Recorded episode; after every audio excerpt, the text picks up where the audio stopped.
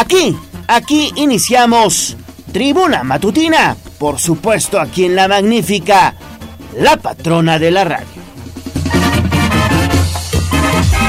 Twitter, arroba tribuna vigila. Hola, ¿qué tal? ¿Cómo estás? Son las 6 de la mañana con 4 minutos. Es un gusto saludarle en este miércoles 2 de noviembre del año 2022, día de los fieles difuntos. Así que bueno, tenemos para ustedes tres horas de interesante información de Puebla, México y el mundo. Es un gusto saludar en esta mesa de trabajo a mi compañera y amiga Alejandra Bautista. Ale, ¿cómo estás? Buen día. Muy bien, Gallo, muy buenos días. Saludamos con mucho gusto a quienes nos estén sintonizando ya desde muy tempranito. Aunque hoy es puente y qué envidia, muchos tuvieron la oportunidad de descansar el 1 y hoy 2 de noviembre con motivo de todas estas festividades que tenemos en México. Pero si ya está trabajando, Quédese con la compañía de la magnífica 95.5 que tenemos tres horas de mucha información, una mañanita fría, 13 grados centígrados.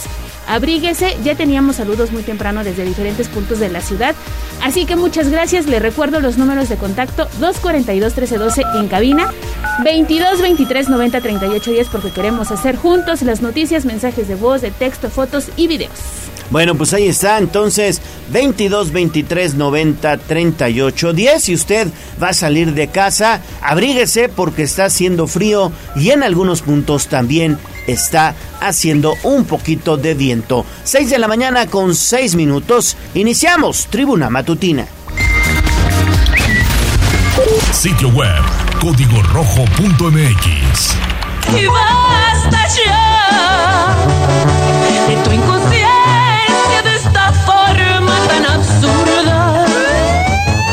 la barrera, respeta la cinta de precaución y para bien la oreja. Comienza la nota roja en tribuna matutina. Son las 6 de la mañana con 6 minutos y bueno, ya lo decíamos en nuestro resumen inicial. Pues el diablo anda suelto. Ayer, ayer, pues prácticamente al filo del mediodía se registró pues este ataque directo en el estacionamiento de Costco en la zona de Angelópolis. Primero se hablaba de una balacera, después se supo que efectivamente fue un ataque directo. Inmediatamente mis compañeros Jazz y Ale Bautista se trasladaron hacia esa zona y ¿qué fue lo que encontraron? Pues fíjate que mucho hermetismo, aunque también ya esta situación de violencia pues se encuentra como que ya muy normalizada. La gente no dejó de acudir a esta tienda comercial que seguramente todos ubican, seguían las actividades normales. Como si nada hubiera pasado. curiosos eh, se pues se asomaban, ¿no? Querían saber qué es lo que había ocurrido en el estacionamiento. Los policías pues ya estaban acordonando la zona y además pues mucha gente tampoco dejó de comer, ahí se venden pizzas, dicen que los hot dogs son muy buenos, yo no sé, pero pues mucha gente como si nada hubiera pasado, mientras que del otro lado del estacionamiento, bueno te digo, se montó todo un cerco de seguridad, había personal de la fiscalía, había gente de la Secretaría de Seguridad Ciudadana y sobre todo eh, algunos usuarios de esta tienda comercial que terminaron sus compras y oh sorpresa porque no pudieron recoger sus vehículos. Algunos ya llevaban espacio de 15, 20 minutos y dicen, no, pues venimos según rápido por algunas cosas y no podemos tomar nuestros autos porque se quedaron cerca de donde se registró esta situación, estas detonaciones de arma de fuego que terminaron con la vida ya de dos personas, de acuerdo a información extraoficial, Fernando y eh, su hermano al parecer. La Alejandro. información circuló por la noche. Y entonces, bueno, pues todo, toda una situación complicada, porque entonces ya sabes, la gente empezó a decir, es una balacera, ¿no? Fue un ataque directo y ya tendremos seguramente más información en el transcurso de las siguientes horas. Sí, prácticamente, como bien lo menciona Ale Bautista, la zona de comida rápida se encuentra ahí en la puerta de este esta tienda de autoservicio y muchos, bueno, pues evidentemente siguieron echándose su hot dog, su su pizza, su helado, de todo lo que venden ahí y eh, pues también eh, a la expectativa, ¿no? Viendo qué es lo que pasaba. Pues algunos, te digo, algunos, otros como si nada. Digo, yo entiendo que la vida no puede detenerse, pero ya estas situaciones no te asombran. Tú sigues del otro lado como si nada hubiera pasado. Mientras que del otro extremo, bueno, las autoridades estaban trabajando para poder este, trasladar a una persona todavía al hospital, se, se dieron cita para médicos de protección civil. Le dieron RCP Y todavía. Todavía, bueno, se veían ahí. Maniobras. estas, eh, colocan en el piso donde se donde caen las balas unas, unas especies de triangulitos rojos. Sí, ¿no? sí. Estaban marcando la zona, haciendo su trabajo. El cerco incluso que se montó fue eh, alargado. Porque Muy ya amplio. sabes, todos queremos tener las imágenes. Pero bueno, también un reconocimiento porque se dieron cita, mira, así, de inmediato. Muy, muy rápido. Sí. Bueno, pues ahí está esta situación y después se supo que, eh, bueno, pues quien fue ultimado a balazos ahí en el estacionamiento de esta tienda de autoservicio fue un abogado conocido como el Niño de Oro, es eh, Fernando Castillo Pacheco y más tarde, repito, su hermano desafortunadamente también falleció casi llegando al hospital, su hermano de nombre Alejandro Castillo Pacheco. Daniel Jacome, tú también estuviste pendiente de esta información. Adelante, buenos días.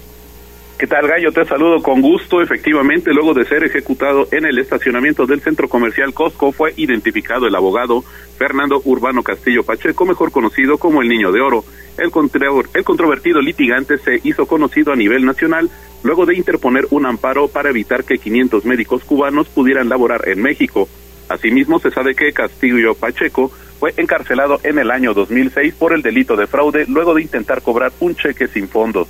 Tras su ejecución a través de redes sociales, comenzaron a circular capturas de pantalla en las que se evidencia la violencia familiar que ejercía en contra de su pareja senti expareja sentimental y madre de sus hijos, al descalificar su aspecto físico, luego de que fuera acusado de restringir parcialmente la pensión para su descendencia. Cabe recordar que este primero de noviembre el abogado fue ejecutado cuando éste se encontraba a bordo de su camioneta de la marca Audi tipo Q5 de color negro con matrículas del estado de Morelos en el estacionamiento de la citada tienda departamental por parte de los tripulantes de una camioneta tipo Jeep de color negro, quienes se dieron a la fuga tras el cruento ataque. Hasta el momento continúan las investigaciones por parte de las autoridades eh, pues ministeriales a fin de esclarecer el doble homicidio que bueno como bien mencionas Gallo pues finalmente eh, pues su hermano también ya perdió la vida. Bueno, pues mi estimado Daniel, ahí está esta situación y ahí lo menciona Daniel en este reporte que nos está brindando. El abogado Fernando Castillo Pacheco habría pues enfrentado situaciones de eh, carácter de violencia familiar y también de violencia vicaria. Entonces, bueno, pues evidentemente ya tenía también ahí eh, pues investigaciones que estaba digamos tratando de resolver y vamos a estar muy pendientes para que sepamos digamos a ciencia cierta y que la autoridad nos informe qué fue lo que sucedió o cuál es el móvil de este asesinato. Bueno, pues hasta aquí dejamos esta situación, pero después, más tardecito, mi estimado Daniel, se eh, registró también pues una una eh, pues una situación digamos de diferencias entre vecinos de un fraccionamiento denominado el campanario esto en San Pedro Cholula. Comienza la discusión entre los vecinos. Todo parece indicar que por un lugar de estacionamiento. Y bueno pues desafortunadamente uno de los vecinos también es baleado. Con seis impactos pierde la vida. Mi estimado Daniel Es correcto, Gallo, pues como bien dices, el diablo anduvo suelto. La disputa por un cajón de estacionamiento provocó que un sujeto baleara a dos de sus vecinos al interior del fraccionamiento Campanario 1, ubicado en Santiago Momoxpan, junta auxiliar del municipio de San Pedro Cholula. De acuerdo con los primeros reportes, residentes del citado fraccionamiento dieron aviso a las autoridades luego de escuchar detonaciones de armas de fuego y de percatarse de la presencia de dos personas lesionadas en el estacionamiento del lugar. Por lo anterior, al sitio se movilizaron elementos de la Policía Municipal Adelante, Daniel. Daniel. y bueno, Se, se cortó un poquito tu, tu reporte. Estábamos Sí. platicando de el, el campanario. Decías que, bueno, pues desafortunadamente se trató de una situación que tiene que ver con los vecinos. Si gustas retomarlo, por favor. Claro que sí, Gallo. Pues decía yo que la disputa por un cajón de estacionamiento provocó que un sujeto baleara a dos de sus vecinos al interior del fraccionamiento Campanario 1 en Santiago Momoxpan, junta auxiliar del municipio de San Pedro Cholula. De acuerdo con los primeros reportes, residentes del citado fraccionamiento dieron aviso a las autoridades luego de escuchar detonaciones de arma de fuego y de percatarse de la presencia de dos personas lesionadas en el estacionamiento del lugar. Por lo anterior, al sitio se movilizaron elementos de la Policía Municipal, quienes corroboraron la veracidad del reporte, mientras que paramédicos de la UAM Puebla realizaban a las víctimas. Los galenos corroboraron que Juan Carlos, de 42 años de edad, ya había perdido la vida a causa de las heridas inferidas con un arma de fuego, mientras que una mujer de 62 años logró sobrevivir, tras lo cual fue ingresada a un osocomio de la región, donde su estado de salud hasta el momento se ignora. Sobre los hechos se indicó que los afectados discutieron con el agresor por la ocupación de un cajón de estacionamiento, tras lo cual el violento residente sacó un arma de fuego y los valió para luego darse a la fuga a bordo de un vehículo. El sujeto activo, quien está plenamente identificado, ya es buscado por las autoridades del municipio, así como por la Fiscalía General del Estado, quien se encargó de realizar las diligencias de levantamiento de cadáver. Cabe destacar que el Ayuntamiento de San Pedro Cholula emitió un comunicado en el que ofreció su cooperación con las corporaciones de seguridad pública a fin de esclarecer los hechos lo antes posible. Gallo. Daniel, bueno, pues qué lamentable que por una discusión de vecinos todo termine y pum, le meten ahí seis balazos y se acabó la situación. Lo hemos ¿no? visto hasta en conflictos viales, ¿no? En donde la gente se pone ya muy violenta porque a lo mejor el vehículo de adelante no te deja pasar o no va conduciendo como tú consideras que es lo correcto. Aquí también veía las imágenes y lo platicaba con Daniel. Este sujeto que tiene la pistola, como cuál sería el motivo por tener un arma en, en su domicilio, ¿no? Si se supone que, que esto no, no, no, no, no se puede. Y bueno, pues algo, algo está mal como sociedad, que mira, termina una discusión por un lugar de estacionamiento con la muerte de un hombre. Y lo veíamos en las imágenes tirado ahí en el suelo con seis impactos de bala y todo ensangrentado y esta mujer que pues resultó, resultó lesionada. Sí, necesitamos como sociedad más resistencia a la frustración, tener eh, mejor, eh, pues sobre todo valores principalmente y evitar, evitar que nos saquen de nuestras casillas.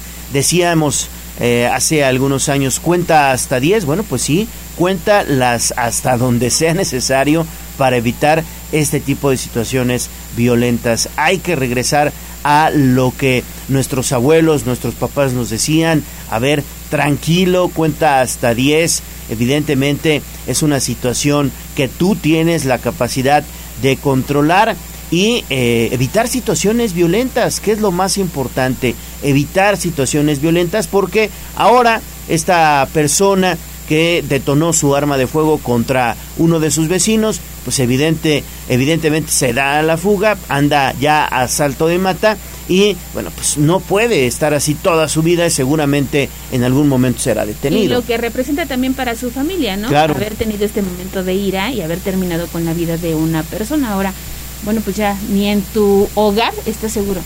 Exactamente. Hay más información, Daniel. Esto sucedió allá en la Mixteca. Una mujer visitó Chietla y también pues se encontró con violencia, ¿no es así? Es correcto, Gallo, un hecho realmente lamentable, pues una mujer quien vino de visita al municipio de Chitla desde Nueva York, Estados Unidos, para ver a su familia fue baleada en suelo poblano. Sobre los hechos se indicó que Kimberly, de 19 años de edad, caminaba en compañía de su madre sobre la intersección de las calles Nicolás Bravo y Adalberto García de la Junta Auxiliar de Atencingo, cuando un hombre desconocido las interceptó y baleó a la joven visitante en el hombro izquierdo y la mandíbula para luego huir del sitio. Por lo anterior, la progenitora solicitó el apoyo de, de los servicios de emergencia, tras lo cual al lugar arribaron paramédicos quienes tras estabilizar a la víctima la ingresaron al Hospital Integral de Izúcar de Matamoros, donde su estado de salud hasta el momento se desconoce. De igual manera, se ignora el móvil del ataque armado, por lo que las autoridades ministeriales ya se encuentran investigando los lamentables hechos. Gallo. Bueno, pues ahí está entonces esta información. Seguimos con más. Pero tienes más, Daniel, a través de Código Rojo, porque fueron detenidos posibles polleros en la zona de Amozoc. Es correcto, Ale. Agentes de la Policía Estatal detuvieron a dos sujetos presuntamente relacionados al delito de tráfico de personas. Además, fueron asegurados 121 ciudadanos de distintas nacionalidades.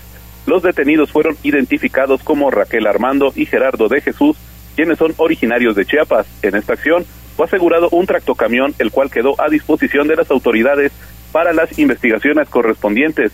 Las 121 personas provenientes de Guatemala, El Salvador, Nicaragua, Ecuador y Honduras no pudieron acreditar su legal estancia en el país, por lo que quedaron a resguardo de las autoridades federales de migración. Ale.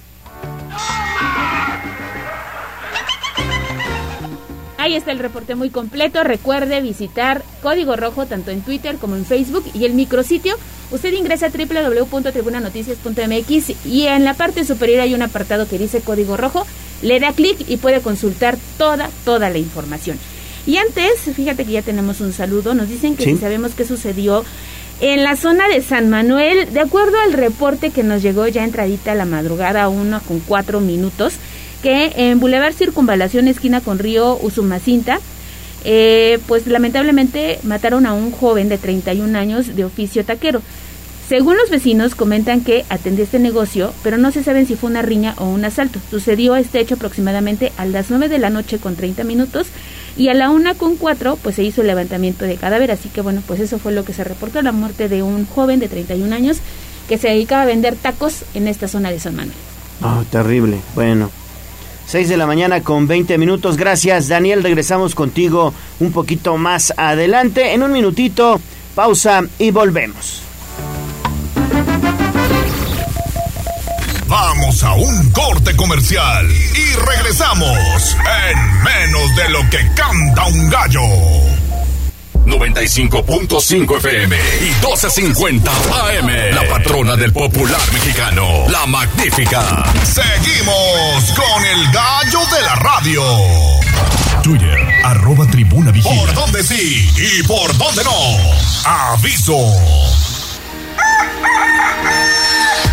Son las 6 de la mañana con 23 minutos. Vamos a enlazarnos inmediatamente con David Becerra, porque ¿dónde amaneces, mi estimado David? ¿Qué andas haciendo? Muy buenos días. Mi querido Gallo, estamos en el eh, Panteón de San Baltasar Campeche, donde se vive pues un ambiente de nostalgia, pero también festivo, donde las familias vienen pues a pasar estos días con sus familiares y justamente nos encontramos con Ale. Hola Ale, ¿cómo pasaron esta noche? Pues muy bien, recibiendo a nuestros seres queridos que ya están en otro mundo. Y pues aquí, mire, Eh, ¿Desde a qué horas más o menos llegaron aquí al Panteón? nosotros para- llegamos a las 3 de la mañana y pues estamos acá conviviendo con ellos y ellos con nosotros. ¿Qué tal pasaron el frío? Pues ni se siente mucho, pero pues, pero pues estamos acá un ratito con ellos. Pues ahí lo tienes, Gallo, festividad y aquí las familias ya, o sea, se, se vive un ambiente eh, festivo, como te comentaba, hay varias familias, aquí ellos vinieron a visitar a su mamá, ¿verdad? Me comentaba. A mis papás. a, a sus papás de, y aquí está pues toda la familia conviviendo y recordando las anécdotas que pues en vida ellos les dejaron gallo. Entonces, eh, el tema es que las personas, las familias, llegan al Camposanto literal a velar a sus muertos, ¿no es así, David? Sí, claro, y estuvieron aquí toda la noche conviviendo en familia, platicando sobre, pues, te comento, los, los recuerdos que estos familiares les dejaron. Y pues sí, se vive un ambiente festivo, nostálgico, lleno de color. Y bueno, ese es por la temporada gallo que vienen nuestros muertos a visitarnos durante estas noches. Oye, yo quiero preguntarle a Ale, ¿desde cuándo tienen esta tradición de acudir al panteón? Venimos de una pandemia y seguramente dejaron de asistir los últimos dos años. ¿Qué se siente retomar estas tradiciones, pues que son muy mexicanas? Pues fíjate que se siente bonito porque, pues, eh, como lo acabas de decir, en la pandemia, pues no pudimos eh, venir al panteón, pero pues los velábamos en casa, en familia, en hermanos, con compadres, con primos y con los que nos quisieran acompañar en casa, pues ahí en casa los los velábamos, porque sabemos que pues llegaban en ca- a la casa. ¿Y, Y llevan comida ya- hoy al panteón? Eh, claro, claro, y también su las velas, flores, lo que tú quieras, pues sí, a lo que a ellos les gustaba, ¿ves? Claro, y muchas familias ahí acuden a este panteón de San Baltasar para, pues evidentemente, no solo velarlos, sino también convivir con ellos. Incluso, si no me equivoco, hay, hay música, ¿no? Claro, claro, este, fíjate que muchos de, pues acá los, los que vienen a velar, pues traen sus bocinas, o si no, pues hay, hay un, algún trío que vienen a cantarle, que si quieren que les les canten alguna canción o algo así, pero pues todo tranquilo. Desgraciadamente, pues ahorita ya se están perdiendo las tradiciones que nuestros tatarabuelos nos enseñaron, pero pues ahorita nosotros pues estamos motivando a nuestros hijos que sigan las tradiciones que nos enseñaron. Claro, sí, no, pues muchas, muchas felicidades, muchas felicidades. Qué bueno que ustedes estén continuando con estas eh, importantes tradiciones y que acudan, evidentemente, al Camposanto para velar a sus familiares que se han adelantado en el camino pero que hoy regresan y que nuevamente pues están visitando también nuestras casas, por ejemplo, de aquellas familias que colocaron ofrendas, evidentemente esas son las creencias, pero hay familias que incluso pues sienten la presencia de estas personas, en este caso, en el caso de Ale, de sus papás que, bueno, pues hoy por hoy ya no están en este plano terrenal, pero que bueno, nos están acompañando desde otro desde otro mundo, ¿no, Ale? Claro, y que no se pierdan las tradiciones, porque al final de cuentas todas esas tradiciones vienen desde desde años, entonces pues, que no se pierdan, ¿no? Y inculcarles a nuestros hijos para que no se pierdan. Muy bien, Ale, pues muchas felicidades. Y David, ¿qué Igualmente. es- Perdón, Sí, dime, quiero dime. regresar con David. Oye, ¿qué sentiste? Porque estoy viendo las imágenes, hay velas, incluso sobre las tumbas se colocaron estos pétalos de flor de cempasúchil que tienen un olor característico, ¿no? Eso, vivir otro ambiente. Eh, fíjate, Ale, que incluso eh, entrando en, en la puerta principal del panteón, pues se transforma a otro, pues otro mundo. Es lleno de color, la- eh, las velas, la, la luminosidad que, emiten las velas con los colores morados y amarillos de las plantas tan tradicionales, de las flores tan tradicionales de esta época, pues es como que te traslada literalmente a otro plano, Ale, y se respira, se respira que la gente pues viene a visitar a las almas de sus familiares, Ale. Entonces es muy, muy característico este sentimiento. Pues ahí está la información y nos compartió ya tres videos, Leo. Están disponibles ya en un momento más a través de redes sociales. Allá en redes sociales usted puede observar cómo ellos, estos poblanos que viven ahí en la zona de San Baltasar, Campeche, pues están eh, fomentando esta tradición también con sus familiares, evidentemente, para tratar de que no se pierda. Muchas gracias, David. Regresamos contigo más adelante. Buena crónica, David. Gracias. Gracias, Gallo. Seguimos patrullando. Fíjate que, ay, perdón, nos dicen rápidamente, vamos con ahora más.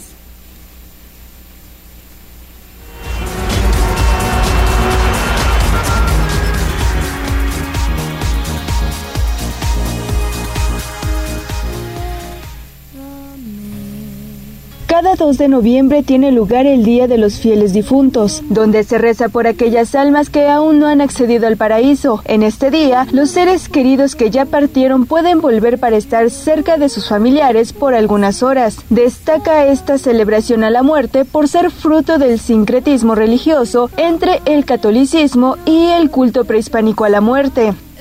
Los mexicanos honramos a nuestros muertos visitando los cementerios y preparando altares en cada hogar. Dentro de la ofrenda no puede faltar la sal, el pan de muerto, la flor de cempasúchil, nube o flor de terciopelo, las calaveritas de azúcar, chocolate y amaranto. Tribuna Noticias.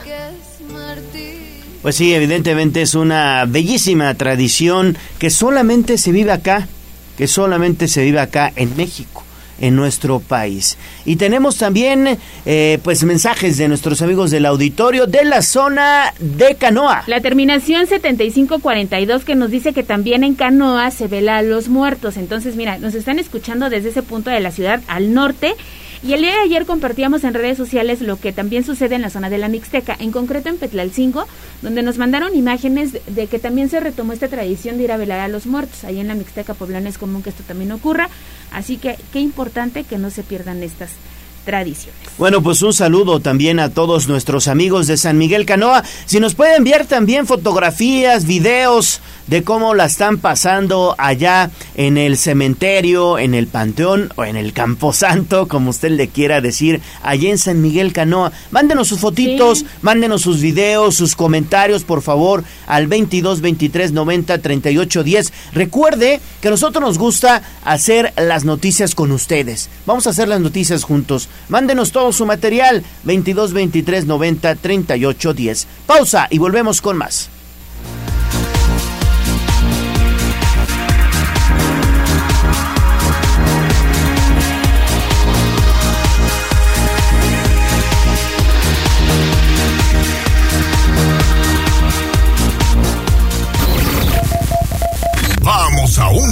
Corte comercial y regresamos en menos de lo que canta un gallo.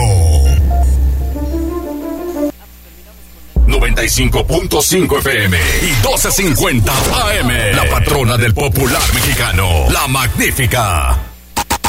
Seguimos con el gallo de la radio. Sitio web código rojo.mx. Y basta ya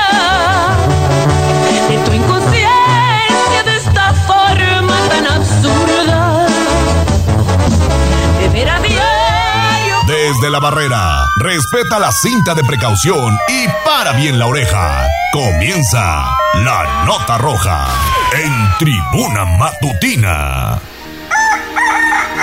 6 de la mañana con 34 minutos. Y antes de seguir con la nota roja, nos están llegando ya imágenes de varias partes de Puebla, de la zona conurbada, de ofrendas principalmente y de cómo están velando a los fieles difuntos, ¿no es así, Ale? Así es, fíjate que se reportaron desde la zona de Cholula y Saludos. estamos viendo pues esta ofrenda que está espectacular, es muy Padrísima. grande, ¿no? Podría incluso compararla con las de Huaquechula por el tamaño que tiene y muy colorida.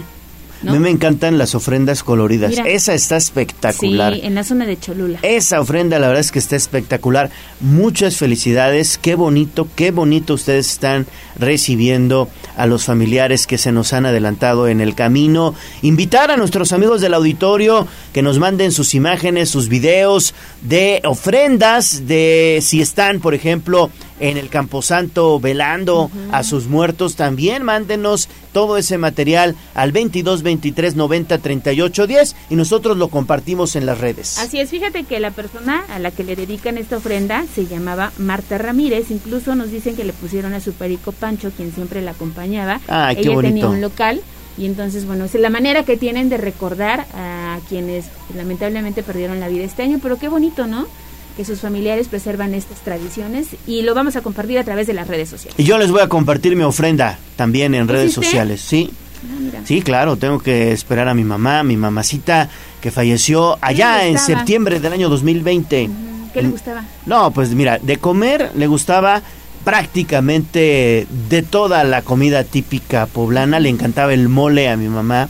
Le gustaba mucho el picante a mi mamá, le gustaba mucho, hacía una, hacía una salsa de, de, dos salsas buenísimas de mi mamá, de habanero, de chile habanero, y eh, salsa también de chipotle. No, buenísimas, ¿eh? Buenísimas las salsas de mi mamá.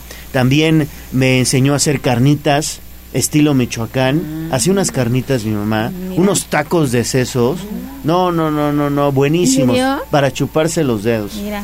Pues Y bonito. también eh, era ah, un amante de la gastronomía serrana.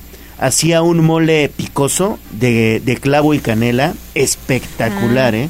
Ese lleva Espectacular. con pollo, ¿no? Va con pollito. Sí, lo he probado y sabe bueno. Muy bueno, Sí. muy, muy bueno. Muy bien, Leo. Bueno, pues entonces seguimos con la nota roja, seguimos con las malas noticias. Daniel Jacome, desafortunadamente encontraron también a una persona sin vida, pero en bolsas, ¿no es así? Esto en la colonia La Popular, Daniel. Es correcto, Gallo. Las malas noticias no dejaron de surgir. Al interior de bolsas y en estado de descomposición fue localizado el cuerpo de un varón en calles de la colonia popular Castillotla, en la zona sur de la ciudad de Puebla. Esta tarde de martes, alrededor de las 17.30, de las 16.30 horas, elementos de la Secretaría de Seguridad Ciudadana, quienes se encontraban realizando labores de patrullaje en la citada colonia, fueron alertados por parte de una mujer sobre la presencia de un bulto con forma humana, mismo que olía a putrefacción, por lo que a las calles Yucatán y Puebla se trasladaron los efectivos. En el sitio, los uniformados corroboraron la veracidad del reporte, por lo que dieron aviso al personal de la Fiscalía General del Estado, quien se encargó de realizar las diligencias de levantamiento de cadáver y de autorizar su ingreso al servicio médico forense en calidad de desconocido. Hasta el momento se desconoce la identidad del occiso, así como la del o los ejecutores, por lo que las investigaciones ya son llevadas a cabo por parte de las autoridades ministeriales Gallo. En más información, Daniel fue detenido un presunto asaltante. Se trataría de un guachigacero. Es correcto, Ale. Agentes de la Policía Estatal detuvieron a un objetivo criminal identificado como Francisco Javier, alias Pancho Leiva, asociado a diversos delitos de alto impacto. El hombre de 50 años de edad fue ubicado en inmediaciones de la colonia La Purísima del municipio de Tehuacán en posesión de 30 dosis de cristal, seis envoltorios con marihuana y 13 cartuchos útiles. Derivado de lo anterior, la persona asegurada fue puesta a disposición de las autoridades ministeriales para que realicen las investigaciones correspondientes. De acuerdo con información de inteligencia recabada por la Secretaría de Seguridad Pública, Francisco Javier estaría presuntamente relacionado con delitos como venta de droga, así como robo y venta de gas ilegal. Así, también, bueno, se sabe que forma parte de una banda dedicada al asalto a transporte de carga en carreteras de la región. Ale, bueno, ese es el reporte. Gracias, gracias, mi estimado Daniel. Y bueno, pues sí, evidentemente, repito, el diablo anda suelto. Cuídese mucho, por favor. Siempre, siempre cuídese mucho y no confíe en nadie. Hay que estar alertas, siempre alertas. 6 de la mañana con 39 minutos. Hay información de la Coparmex y es que dicen que urge regular las empresas de seguridad privada.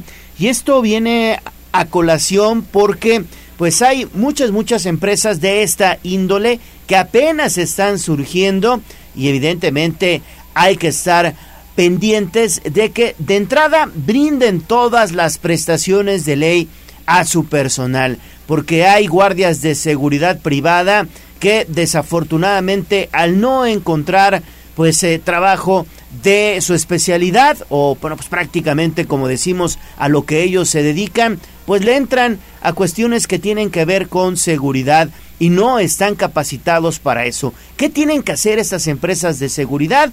Repito, dar primero todas las prestaciones de ley y después capacitar a su personal. Muchas veces hay guardias que se quedan pues más de 24 horas trabajando en los servicios, ya sea en fraccionamientos, ya sea también pues en, en develadores, en plazas comerciales, en bancos. Desafortunadamente, pues es una situación de la cual pues deben estar muy pendientes no solo los empresarios, sino también las autoridades. Incluso nos ha tocado pues eh, testimonios de guardias de seguridad privada que los contratan para ir a brindar servicio a los estadios, por ejemplo, a eventos masivos, van al estadio Cuauhtémoc, van al estadio de béisbol y luego tienen que estar mendigando su sueldo, mendigando sus 300 pesitos que les prometieron para que les paguen, porque en ocasiones estas empresas de seguridad privada,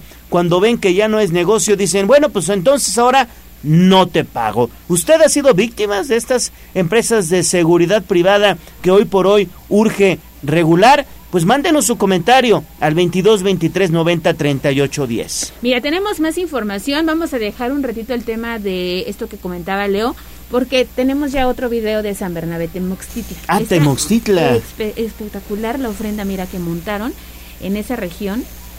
Mucha fruta, incluso hacen este como marco con eh, pétalos de flor de cempasúchil. Sí. Así que muchas gracias por estar en contacto con nosotros. Mira, también está bien colorida. Sí, mándenos ofrenda. Padrísima. Y una foto o nos puede compartir un video y decirnos desde qué parte de Puebla o del estado nos está sintonizando esta mañana a través de la 95.5 de FM. Mucha fruta, ya sabes, las hojaldras, las velas.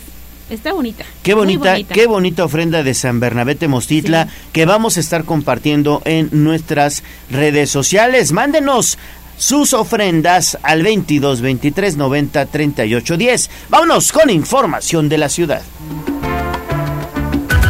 Instagram, Tribuna Noticias. Mi ciudad es la cuna de un niño dormido. Hablemos de nuestro pueblo. El reporte de la capital poblana. En Tribuna Matutina. ¿Qué hacer en el Día de Muertos, mi estimada Gis? Ya que estamos en estos temas, hoy Día de los Fieles Difuntos, ¿qué podemos hacer? Adelante, Gis. Igual que a nuestros amigos del auditorio, y hay más de 20 actividades que se pueden hacer en el primer cuadro de la ciudad, esto como parte de la edición número 15 del programa La muerte es un sueño, que ofrece precisamente el Ayuntamiento de Puebla. Para este miércoles 2 de noviembre a las 17 y 19 horas se presentará El Cuervo, esto en el Teatro de la Ciudad, y a las 17 horas la memoria gastronómica cobra vida en nuestra ofrenda, esto en Patio Municipal. Por último, a las 18 horas se desarrollará el tradicional desfile de calaveras con salida en Avenida Juárez y 25 Sur, y a las 20 horas la proyección de la leyenda de la Nahuala, esto en la Plaza de Armas. Eso es lo que ofrece el Ayuntamiento de Puebla en diferentes puntos del primer cuadro de la ciudad como parte de la edición número 15 del programa La muerte es un sueño. El reporte gallo. Ahí está la información. Te saludo con mucho gusto, Gis, este, este miércoles, mitad de semana, porque también estuviste muy pendiente de este desfile de Catrinas y Calaveras que ocurrió el día de ayer ahí en la zona del centro histórico. Así es, Ale, también te saludo con gusto y cientos de personas locales, nacionales e internacionales acudieron al primer cuadro de la capital poblana para disfrutar de este desfile de Catrinas que se llevó a cabo la tarde de este martes 1 de noviembre. Catrinas de diferentes partes del estado de Puebla, entre ellos de Cholula, Tepeaca y Sinacatepec, formaron parte del contingente que partió de Casa de la Cultura avanzó sobre 16 de septiembre, Avenida Juan de Palafox y Mendoza, y concluyó en San Pedro Museo de Arte. En entrevista, Sergio Vergara Verdejo, titular de la Secretaría de Cultura del Estado, puntualizó que más de 10.000 personas disfrutaron de este espectáculo que formó parte de su programa Entre Vivos y Muertos. Aceptó que fue impresionante la cantidad de personas que acudieron al corazón de la ciudad disfrazadas. De ahí que motivaron a mejorar este proyecto para 2023. Así lo decía.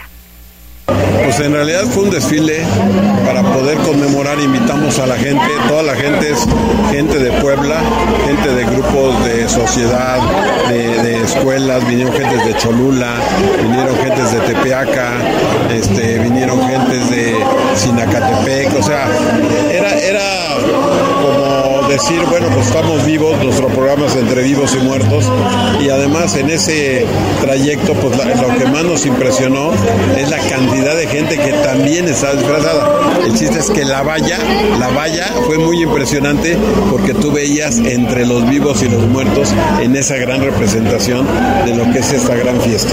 Y es lo que, lo que nuestro gobernador nos ha pedido, ¿no? que, en un, que en un momento no nos olvidemos de esas tradiciones, de ese orgullo, de esa identidad y que le sigamos y que ahí vamos durante el recorrido también se repartieron dulces y se permitió que las y los participantes se tomaran fotos con el público, pues se trató de un evento libre. El reporte Oye, Gis, y del 1 al 6 de noviembre, esto está espectacular, la fachada del Palacio Municipal se está convirtiendo ya en una mega pantalla pública para las familias poblanas y también los visitantes. Hay un espectáculo padrísimo de videomapping, ¿no? Así es, Gallo, del 1 al 6 de noviembre, la fachada de Palacio Municipal se convertirá en una megapantalla pública para que las familias poblanas, visitantes y turistas disfruten de un espectáculo de videomapping sin precedentes, esto en las noches de esta temporada de Día de Muertos. Eduardo Rivera Pérez, alcalde de Puebla, en compañía de Liliana Ortiz Pérez, presidenta honoraria del Sistema Municipal DIP, disfrutaron de esta primera proyección digital ante cientos de espectadores que se dieron cita a la función también inaugural en Avenida Reforma en el Portal Hidalgo número 14. Serán tres funciones diarias a las 20.30, 21 horas y 21.30 horas. Este Mediomapic narrará en una experiencia audiovisual envolvente la historia, creación e importancia de la colocación de las ofrendas mexicanas. El reporte Qué bueno, qué bueno que se esté dando esta iniciativa de videomapping. Hace algunos años había un videomapping en la catedral, hoy lo están haciendo en el Palacio Municipal. Sí, y se ve bien bonito. Si tienen oportunidad, hay tres horarios. Me parece que el primero es ocho y media. Ocho y media. Luego a las nueve y luego nueve y media, ¿no? Exacto, ocho y media, nueve y nueve y media, exactamente. veía las imágenes porque ayer fue el primero, a pesar de la lluvia que se registró del fuerte aguacero, la gente estuvo ahí y se ve bien bonito. Vale la pena si no tienen todavía plan para disfrutar este día con la familia en punto de las ocho y media de la noche. Tres funciones diarias. Esto será del 1 al 6 de noviembre. Del 1 al 6 de noviembre. Entonces hay que disfrutarlo. Todavía tenemos tiempo. Son en este momento las seis con 48 y seguimos. Y ahora hacemos enlace con David Becerra de nueva cuenta porque continúas en la zona de San Baltasar Campeche, David. Así es, como comentas, seguimos en este Camposanto y es que ya más familias han comenzado a llegar. Algunas, como te comentaba, velaron durante toda la noche, pues acompañando a sus familiares. Pero, como te comentaba, la misma familia se han perdido esa tradición de algunas familias, entonces no vinieron algunos, muchos que sí acostumbraban, ya no vinieron durante la madrugada, pero ya han estado llegando a primeras horas de la mañana, igual con sus flores de cempasúchil, para adornar pues los sepulcros donde descansan los restos de sus familiares. La verdad es que es un ambiente bastante festivo, como ya te había comentado, Ale. Y no solo eso, no acaba acá, sino que algunas familias que ya estuvieron velando durante toda la noche, ahorita ya se retiran a sus hogares, pero van a seguir esta convivencia entre ellos y bueno, obviamente recordando a sus familiares fallecidos.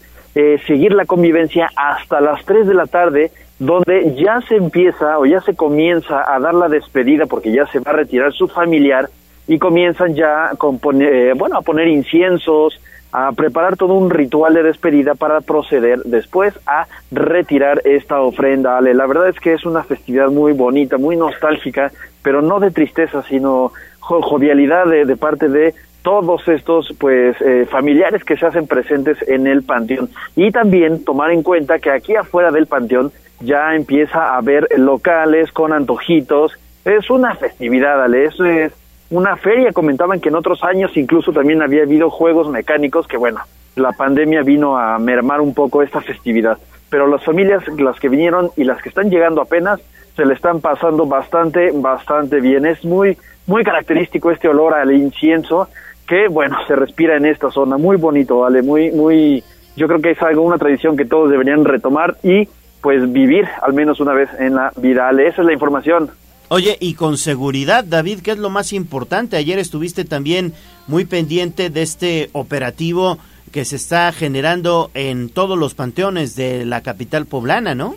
Totalmente, y es que a las afueras hay elementos de la Secretaría de Seguridad Ciudadana y de Protección Civil, pues resguardando la zona, ayudando un poco con la logística, porque de pronto sí puede llegar bastante gente, entonces ayuda con la logística y protección no solo de seguridad eh, policial, sino también con protocolos sanitarios que pues a la entrada de los panteones este, están igual recibiendo con gel antibacterial, una medida que poco a poco se ha ido perdiendo debido al decremento de la pandemia, sin embargo todavía se mantiene y como sabíamos o sabían los organizadores que se iba a juntar bastante gente en los panteones, pues la retomaron al menos por esta temporada y se está pidiendo el cubrebocas y también se aplica el gel antibacterial. Entonces, bueno, están protegidos por todos lados para que solamente se preocupen por venir a visitar a sus familiares. Gallo. Pues muy completo el reporte que nos ofrece David y esperamos una orden de chalupitas. ¿Tú cuántas quieres? Yo me echo dos órdenes de Bueno, ya son tres. Y Ahorita- creo que ahora también quiere, Abraham quiere dos y ya están bien. Aunque no Vuelvo habla, hacer- no está hablando. Vuelvo, vuelvo a hacer esa transformación de reportero en moto a delivery y enseguida les llevo las, las órdenes, Gallo, vale. Muy bien, David, regresamos contigo más adelante. Gracias por esta información. 6 de la mañana con 51 minutos. Pausa y regresamos con más a Tribuna Matutina. Recuerde que estamos recibiendo videos y fotografías de sus ofrendas al 22 23 90 38 10. Arroba Tribuna Vigila. En el tweet. Ya, ahí mira, Oscar ya compartió. Arroba Tribuna Vigila. También ahí pueden participar en Twitter, ¿verdad? Así es. Mira, ya Tony Tlati también ya compartió. Esperamos la de Leo. Oscar Díaz ya compartió también su ofrenda. Qué bonitas ofrendas, ¿eh? llegar, Qué así padre tradición. Muchas gracias. Pausa y volvemos. Vamos a un corte comercial y regresamos en menos de lo que canta un gallo. 95.5 FM y 12.50 AM. La patrona del popular mexicano, la magnífica. Seguimos con el gallo de la radio. Instagram, Tribuna Noticias. Mi ciudad es la cuna de un niño dormido. Hablemos de nuestro pueblo. El reporte de la capital poblana. En Tribuna Matutina. Cinco minutos antes de las siete de la mañana. Y hoy también se abre la cripta de los obispos, esto en la Catedral de Puebla. ¿No es así, Pili? Te saludo con mucho gusto. Buenos días. Gracias, muy buenos días, Gallo. Bueno, pues fíjate que la Iglesia Católica celebró ayer a todos los fieles difuntos. Además de las misas, abrió también la cripta de los obispos en catedral como parte de las celebraciones. Esta cripta se podrá incluso visitar hoy. La arquidiócesis es en, a través de un comunicado señaló la importancia de la celebración para todos aquellos cristianos que bueno pues ya no están aquí con nosotros. Los dos grandes dones que se reciben son la ayuda en su intercesión ante el Señor y el ejemplo de su vida.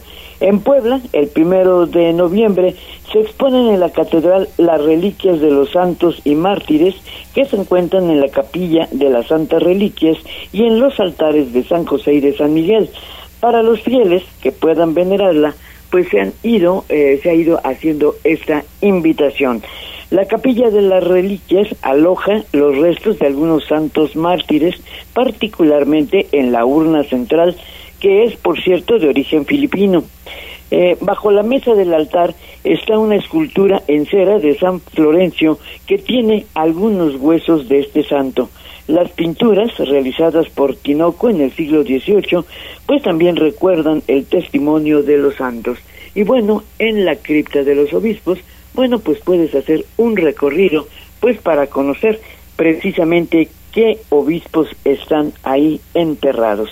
Y bueno, es una manera de celebrar precisamente a todos los fieles difuntos. El reporte de este tema. Oye, Pili, y en más información, muy buenos días. El gobernador habló precisamente a preservar las tradiciones, ¿no? Sí, fíjate que, que bueno, ayer, eh, primero, porque sabes que antier, pues daban eh, precisamente el día a los escolares para que no trabajaran. Pero bueno, por otro lado, ayer también hacía referencia de que, bueno, la- los poblanos tendrán todos los operativos de seguridad y bueno, pues haciendo un llamado a que se respeten las tradiciones mexicanas, pues para que la gente y las familias se puedan reunir este día, no solamente en los panteones, sino también oportunidad para restablecer lazos de comunicación. Decía esto el Ejecutivo. Vayamos a visitar a los muertos en a los panteones, los que puedan también. No, no provoquemos aglomeraciones. A los muertos se les puede visitar en cualquier época del año, por cierto, ¿verdad? Pero si hoy es la definición, ay, pues sí, hay que ir. Y después se puede comer lo que sea tradicional. Ya no quiero hablar del mole porque luego ya no les, ya no, algunos me critican, pero no me importa. ¿eh? Así es que este, yo sí espero comerme un molito al rato. Entonces, felicidades a todos por este Día de Muertos, poblanas, poblanas y poblanos. Felicidades. Señaló que por tratarse de festejos familiares que reúne a las personas que viven en ocasiones fuera de Puebla, aprovechan el descanso para visitar a los difuntos en sus lugares de origen. Por eso, eh, la a través de la Secretaría de Seguridad Pública ha desplegado operativos de carrusel en todas las carreteras del estado debido a la gran movilidad que representa la concurrencia a panteones. Y decía. Bueno, ya está en marcha el operativo de seguridad pública para que la gente en las carreteras pueda moverse eh, a, la llegada a los panteones, a los municipios, a ver a familiares. Nos nace a todos en estos tiempos una, un espíritu de reencontrarnos con nuestras familias, ¿verdad? abrazar a los hermanos, abrazar a los amigos. Entonces, este, ya hay un operativo en marcha este, desde hace varios días y yo espero que sea saldo blanco. La colocación de ofrendas en sitios públicos de la ciudad también se puede aprovechar, aunque en cada casa y en cada familia, pues rinde a sus deudos homenaje con sus propias ofrendas. El reporte. Perfecto, Pili, muchísimas gracias por esta información. Regresamos contigo en un minutito. Mientras tanto, vamos con Liliana Tecpanecatl, porque los restauranteros, esto es importante, también prevén aumento en sus ventas durante esta temporada de muertos. Adelante, Lili, con la información. Buen día. Buenos días, Gallo. Te saludo con mucho gusto, igual que el auditorio. Efectivamente, Carlos Asomosa Alacio, presidente en Puebla de la Cámara Nacional de la Industria Restaurantera y Alimentos Condimentados, la Canirac, estimó que derivado de los días de asueto por el Día de Muertos, los establecimientos adheridos al organismo aumentarán sus ventas alrededor de un 10%. El empresario destacó el esfuerzo de las autoridades municipales, pues gracias a la organización de diferentes actividades artísticas y culturales, así como de esparcimiento que atraen al turismo interno y externo, el sector se ve beneficiado. Por ello, los restaurantes ubicados en el corredor gastronómico del Centro Histórico de Puebla han sido de los más concurridos, así como las zonas céntricas de San Pedro y San Andrés Cholula y Atlixco. Escuchemos. Por los días de asueto relacionados con la festividad del Día de Muertos, los restaurantes poblanos podrían elevar un 10% sus ventas respecto a días habituales. El corredor gastronómico del Centro Histórico de Puebla será el más beneficiado por el cúmulo de actividades culturales que organizan las autoridades, así como la exposición de ofrendas. No obstante, también las zonas céntricas de San Pedro, San Andrés, Cholula y Atlisco podrían ser favorecidas durante estos días. El empresario también reconoció el esfuerzo de los restauranteros que a fin de ganar más comensales en esta temporada incluyen en sus menús platillos o postres con elementos característicos del Día de Muertos como calabaza en tacha, hojaldra con mole o helado de cempasúchil. Además de que está en curso la temporada de mole de caderas, por lo que muchos visitantes aprovecharon los días de descanso para venir a Puebla a probar. Finalmente, Asumusa Alacio llamó a las personas a consumir alimentos y bebidas en lugares establecidos. El objetivo es evitar consumir platillos de dudosa preparación y proteger la salud. Asimismo, invitó a consumir productos gastronómicos locales y con ello ayudar a la reactivación económica en la entidad. Este es el reporte. Perfecto, Lili. ¿Tú vas a consumir algún platillo en especial este día?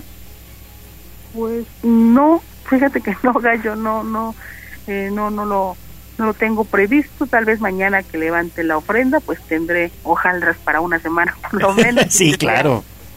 Será el menú de la mañana o de la noche, ¿no? Hojaldrita ahí medio dura, pero todavía sabrosa. La verdad es que fuera de eso, a lo mejor los dulces, ¿no? Igual, que se levantan de la ofrenda, que puse dulce de arroz y de tejocote, pues eso obviamente los niños son los primeros que me dan gane, claro. Claro. No, pues yo ya me eché mi primer hojaldra ahí. Anoche, anoche me ¿Ah, eché sí? mi hojaldrita, sí, claro. Yo también probé el día de ayer una de mantequilla con azúcar, que son las que más me gustan, y estaba deliciosa. Yo me eché una tradicional. ¿Y De, ahorita? de las tradicionales, muy ricas. la de ajonjolí. La de ajonjolí. Y ahorita que decía Lili lo de los tejocotes, sí, es muy común, también ponen este dulce de calabaza, ¿no, Lili? Sí, sí, fíjate que yo no lo, no lo aprendí a hacer. Mi mamá lo hacía, yo no lo sé hacer. También está la calabaza en tacho, o sea, son Ajá, digamos, exactamente. uno es como como más pastosito diríamos y el otro es como la rebanadita y con almíbar y demás yo soy la verdad es que muy fodonga nunca aprendí a hacer estos dulces esta vez incluso me tocó me tocó comprarlos pero bueno sí son tradiciones muy lindas e insisto pues eh, hay que tener estómago no ya de aquí a fin de año todo será comedera Sí, sí, sí, sí, hay que prepararnos física y mentalmente. Gracias, Lili. Regresamos contigo más adelante. Siete de la mañana con cuatro minutos. Pausa y volvemos con más aquí a Tribuna Matutina. Les recuerdo nuestro número en cabina 242-1312 y recibimos mensajes de voz y también videos y fotografías al 22 23 90 38 10. Volvemos.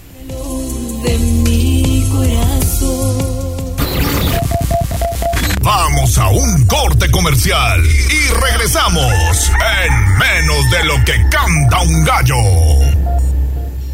95.5 FM y 12.50 AM. La patrona del popular mexicano, la magnífica.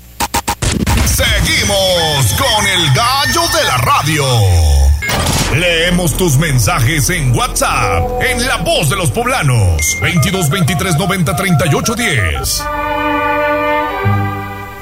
7 de la mañana con 6 minutos y ya estamos escuchando, como todos los días, las tradicionales mañanitas del señor Pedro Infante, porque recuerden que el gallo de la radio y la voz de los poblanos festeja con ustedes si están de santo, de cumpleaños, en general si están de manteles largos y Pastelería 520 diario les obsequia un pastel mediano para que pues festejen en compañía de sus seres queridos. Hoy, ¿a quién festejamos, Ale? Fíjate que hoy estamos festejando a Victoriano, quienes llevan ese nombre una Saludos, Victoriano González, siempre está ahí en redes sociales. Hoy no ha escrito Victoriano, ¿sí, verdad? Ya dijo excelente día. Excelente día. Bueno, pues ahí está, Victoriano González, fuerte abrazo. Sí, Victoriano, saludos. hoy es tu santo. Te mandamos un fuerte abrazo y una felicitación. Exactamente, y si usted está también de manteles largos, lo único que tiene que hacer para participar en esta dinámica que tenemos de lunes a viernes es mandarnos un mensajito de voz y decirnos por qué quiere este pastel, que está delicioso. Oye, ya probé el de fresa. ¿Qué tal? Exquisito, Mi fa- Es mi ¿no? favorito, hasta el momento va ganando. Sí. Y está difícil, ¿eh? Elegir, pero está muy rico. Sí, está El de bien fresa. sabroso. Bien sabrosos. Pastelería 520. Son cinco sucursales en Puebla, dos en Tlaxcala. Pastelería 520 le obsequia un pastel mediano para que celebre su santo o su cumpleaños. Pastelería 520, la hora del postre, es la tradición de una nueva generación. Puede encontrarlos, todas sus sucursales, en 520.mx. Felicidades a todos los victoriano y esperamos sus mensajes de voz al 22 23 90 38 10. Participen y llévense un pastel mediano. Señor sereno, le agradezco su favor. Encienda su linternita, que ya ha pasado mi amor. Sitio web tribunanoticias.mx.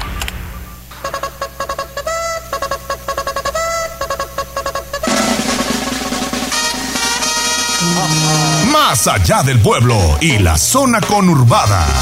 ¿Qué pasa en nuestras localidades vecinas? En Tribuna Matutina. 7 de la mañana con 9 minutos hacemos enlace hasta la región de Tehuacán porque vamos a escuchar qué es lo que ha acontecido las últimas horas. ¿Cómo estás, Servando? Muy buenos días.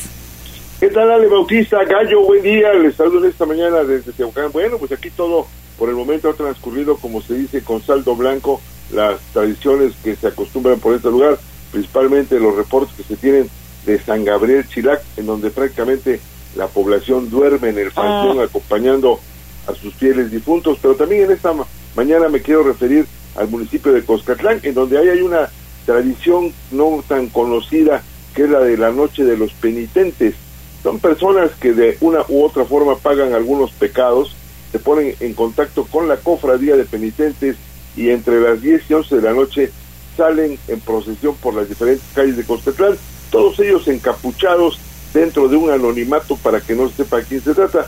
Lo, lo que trasciende de esto, lo especial de esto, es que lo hacen caminando para atrás, cargando unas sendas cruces de más de 100 kilos y van caminando hacia atrás, descalzos y al sonido de una matraca, cada, cuando suena la matraca, ellos se sueltan y caen de rodillas.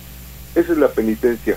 La verdad que no todos aguantan porque termina esto alrededor de las 7, 8 de la mañana y no todos los penitentes aguantan. La verdad han tenido que sacar a gente de ahí pues hasta con fracturas de rodilla, de, de tobillos y la verdad esto es parte de cómo pagar la penitencia allá en Coscatlán. Pero por otra parte déjeme decirles que en los últimos días entre 6 y 7 reportes por quema de basura se han denunciado ante el área de protección civil bomberos en lo que fue octubre. Esto ocurrió principalmente en colonias y juntas auxiliares provocados por individuos en situación de calle o por la acumulación de maleza en lotes baldíos. Esto lo destacó Jerónimo Mercado Cañedo, quien es director de Protección Civil y Bomberos. Dijo que a lo largo de la temporada de otoño esta tendencia de los incendios puede incrementar debido a que la maleza pasa de estar seca y si en lugar de hay restos de vidrios, pues se genera lo que se conoce como el efecto lupa, que podría provocar el inicio de un incendio. Por tal motivo, el personal se encuentra preparado para atender una anomalía de este tipo. También enfatizó que antes de llevar a cabo la quema de maleza cuando se pretende en un terreno, la ciudadanía debe acudir al Departamento de Ecología para que de esta manera se indiquen parámetros y se evite dañar la flora o fauna que puede estar presente en la zona. Refirió que en ocasiones la quema de maleza puede mantenerse bajo el control de los vecinos o dueños en predios, pero también a veces el fuego es iniciado por alguna persona, la cual con el paso del tiempo, pues ya cuando ve que se sale de control, se va y deja el problema a los vecinos. Reiteró que estos hechos, eh, estos efectos pueden ocurrir eh, por cuestiones naturales o por actos realizados por habitantes, y aunque los reportes han sido pocos, es en las juntas auxiliares, en los lotes baldíos de algunos fraccionamientos en donde se acumula la maleza y se puede presentar este problema. Afirmó que hasta ahora no se han presentado incendios durante estos últimos días por descuidos en veladoras o ceras que suelen colocar las personas durante la temporada del Día de Muertos. Ante esto, recomendó que las velas sean colocadas en recipientes con agua o candeleros para que cuando el fuego termine de arder la cera, las velas, pues no genere un incendio. Hasta acá mi reporte y que tengan un excelente día. Oye, mi estimado Servando, a ver si nos compartes algunos videitos, algunas imágenes de Coscatlán con esta tradición de los penitentes. Está interesante el tema, ¿eh? Claro que sí, esto se hace dos veces al año en Semana Santa, el Viernes Santo y el día de primero de todos los santos. Perfecto, mi estimado Servando. Muchas gracias y seguimos pendientes de tu información. Saludos hasta Tehuacán. Seguimos en contacto. Bueno, pues ahí está, 7.13 de la mañana y ya nos adelantaba Servando de esta tradición en San Gabriel Chilac, allá también en la región de Tehuacán. Andy Lezama estuvo muy muy pendiente y nos preparó esta información.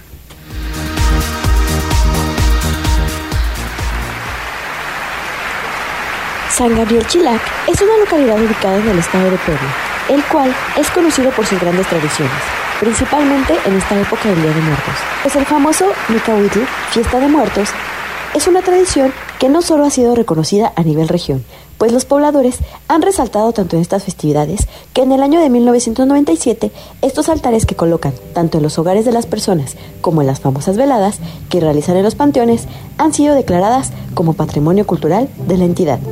Una de las cualidades que se tienen en este lugar son el número de velas colocadas en el altar de cada difunto, pues estas representan la cantidad de años que tienen de fallecidos.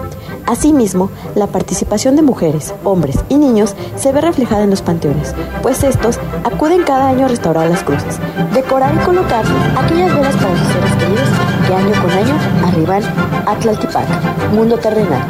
Otra de las tradiciones más comunes es, es, que a partir del 1 de noviembre se llevan a cabo misas en las cuales la población en general sale de sus hogares encendiendo una vela, la cual llevan por el camino que va hacia la iglesia, pues las mismas tienen que permanecer encendidas hasta que se dé por terminada la misa. Finalmente, el 2 de noviembre, todos los pobladores levantan los altares de sus hogares para llevarlos al Campo Santo, donde están sus seres queridos, pues en el panteón se despiden de ellos conviviendo por más de 10 horas.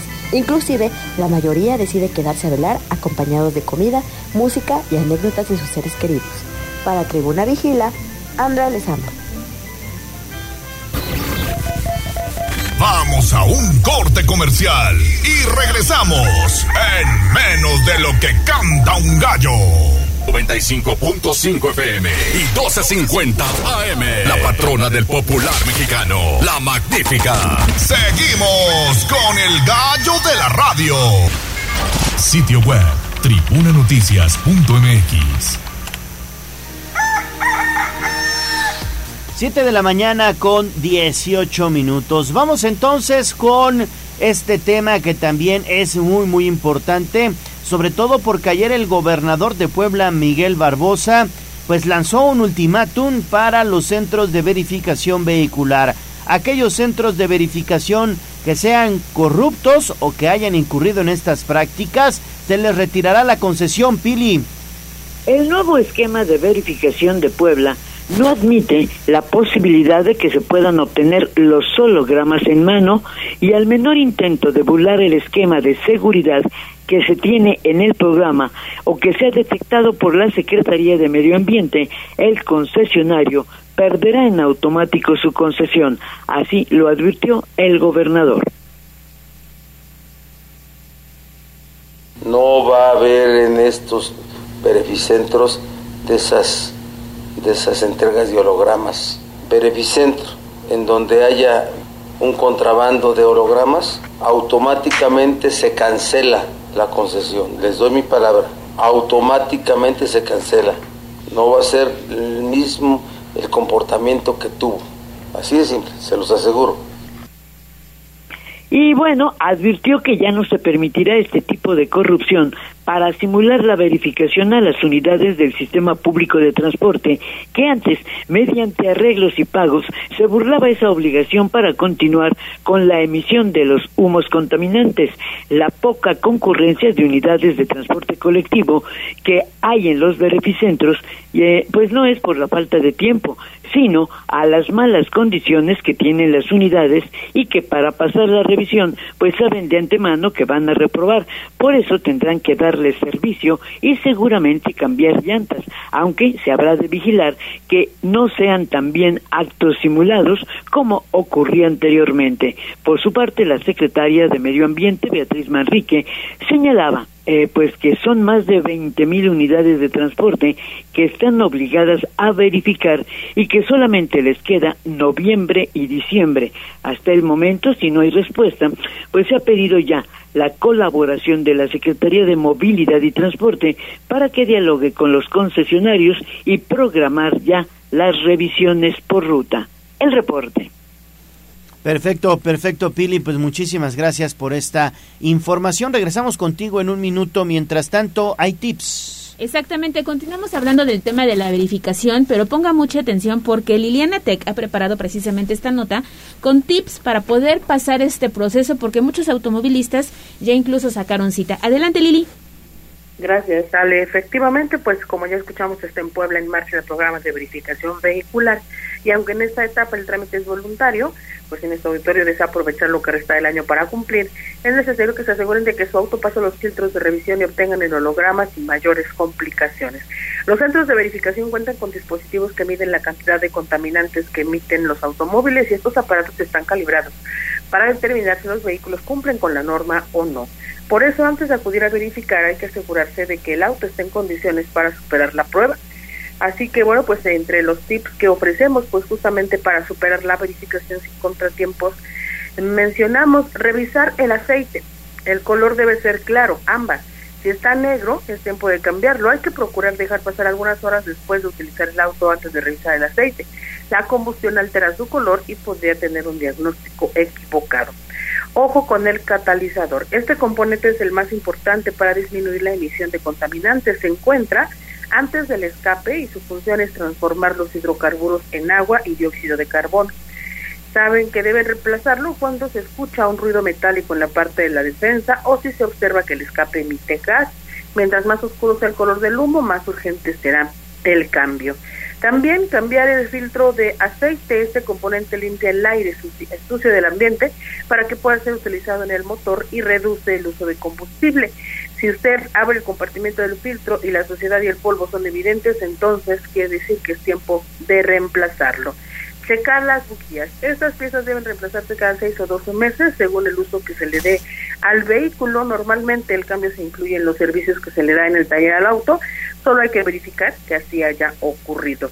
Revisar las llantas. Se podría pensar que no se tiene nada que ver en cuanto al estado de los neumáticos a la hora de verificar. Sin embargo, es importante que no se encuentren lisos o desalineados. Esto hay que tomarlo en cuenta antes de la verificación. Y finalmente, y aunque parece obvio, pues es necesario tener la documentación del auto en regla, revisar que no se tengan fotomultas. Y bueno, para el caso de Puebla, que la tarjeta de circulación sea vigente, así como las placas que estén actualizadas. Si es posible llevar el automóvil con un profesional, eso será siempre la mejor opción. Hay que recordar que el buen funcionamiento del auto no solo contribuye al cuidado del medio ambiente, sino que también es más ahorrador porque consume menos combustible y garantiza una mayor vida útil para el vehículo. Es el reporte. Perfecto, Lili. Pues muchísimas gracias. Ahí están los tips para que usted pase la verificación. Es muy, muy importante. Vámonos con información de la salud.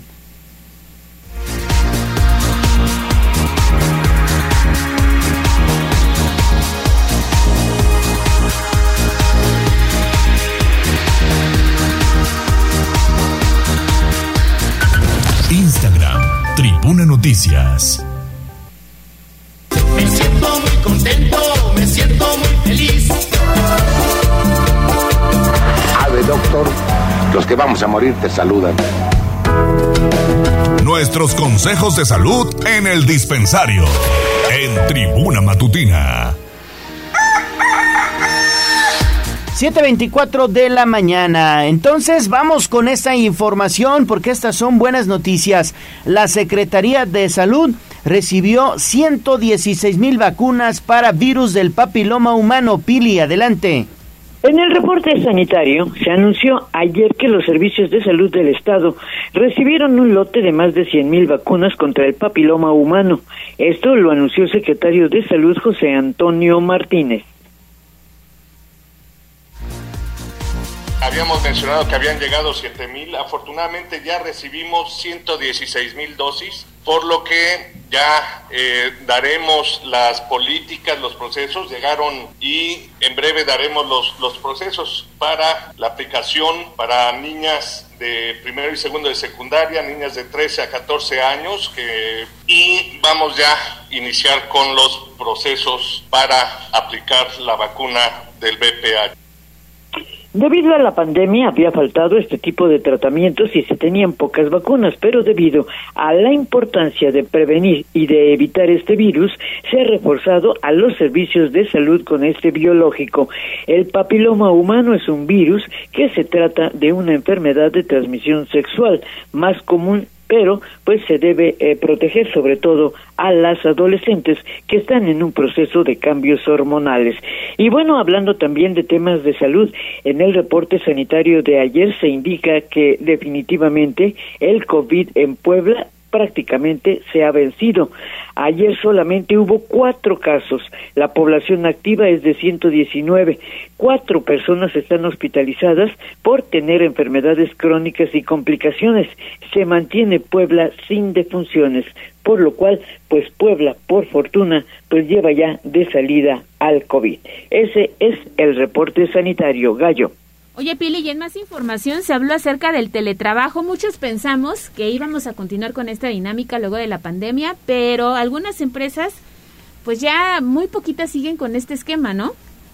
En el caso de Puebla, en otras empresas no se dieron cuenta de que, bueno, pues era una era una buena opción, sobre todo para ahorros. El teletrabajo está siendo tema que ha generado controversia en muchas empresas una vez que se está saliendo de la pandemia y que muchas empresas decidieron regresar de manera presencial. Y bueno, pues esto no ha sido beneplácito muchas, para muchos trabajadores que pronto se acostumbraron a trabajar en casa. Y bueno, ayer se hacía este análisis por parte de la maestra Cindia Mondón, de, eh, que era directora del Observatorio de Competitividad de la UPAEP, quien hablaba de este tema. Para este tipo de condiciones y eh, el sector cuaternario, que es este sector que eh, integra, por ejemplo, a empresas consultoras, a empresas que se relacionan con TICs, a todas aquellas actividades que involucran innovación o cuestiones que no requieren mecanización, fue el, el, sector que más se adaptó a este tipo de condiciones de, de trabajo, ¿no? Eh, actualmente, bueno, hay datos del, del INEGI que calculan que, por ejemplo, eh, 13 millones de mexicanos podrían estar en condiciones de poder trabajar bajo este esquema. Eh, obviamente la norma 037, que es la norma que surgió apenas, pues trae una serie de, de retos efectivamente para las organizaciones, porque y bueno, en el caso de Puebla, no las empresas en su mayor parte no han aceptado este tipo de trabajo porque consideran que bueno, pues los empleados no cumplen realmente bien y con eficiencia esta expectativa.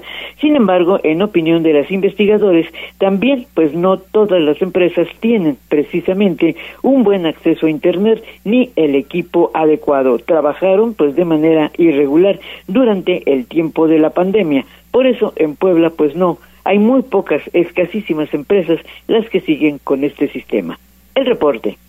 Perfecto, Pili. Pues sí, la verdad es que ya son poquitas las empresas sí. con este esquema, por lo que ya comentaba Pili, principalmente por eh, cuestiones de carácter técnico, a veces no es el Internet eh, que tú deseas para poder trabajar Y bueno, pues sí, evidentemente es más complicado, ¿no? Exactamente, y luego te están apurando con la chamba.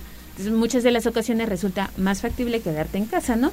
Me parece que sí llegó para quedarse, aunque todavía hay como, mm, vamos a ver qué tal funciona. Muchas todavía les sigue gustando. Mejor venir a vámonos las- ya a la casa. A las empresas, ¿no? Que también está padre la convivencia con el resto de los trabajadores. Yo me quedo en casa.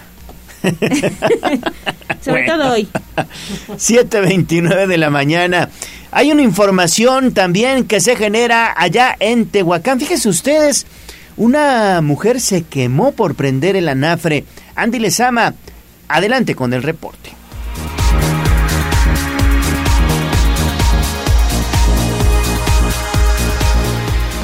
Es bien sabido que el anafre es otro de los elementos importantes en algunas regiones para la ofrenda, pues en ellos realizan los platillos típicos que son colocados. Es así como una mujer de 89 años de edad resultó con quemaduras de primer y segundo grado. Los hechos ocurrieron sobre la calle Disponiente, entre 4 Norte y Pereira Mejía, en Tehuacán, Puebla, pues según datos extraoficiales, mencionaron que la mujer intentaba provocar el fuego con ayuda de alcohol, mismo que al dar el flanazo automáticamente la mujer comenzó a pedir auxilio y vecinos del lugar hicieron lo que estuvo al alcance para consumir el fuego. Cabe destacar que minutos más tarde se hizo presente Cruz Roja y Cuerpo de Bomberos, quienes detectaron que la afectada contaba con quemaduras de primer y segundo grado en el cuello, rostro y mano derecha. Tras los hechos, autoridades invitaron a la ciudadanía a tener cuidado con el fuego, pues a pesar de ser uno de los elementos más importantes para la ofrenda, estos pueden provocar varios accidentes. Para Tribuna Vigila, Andrea Lezama.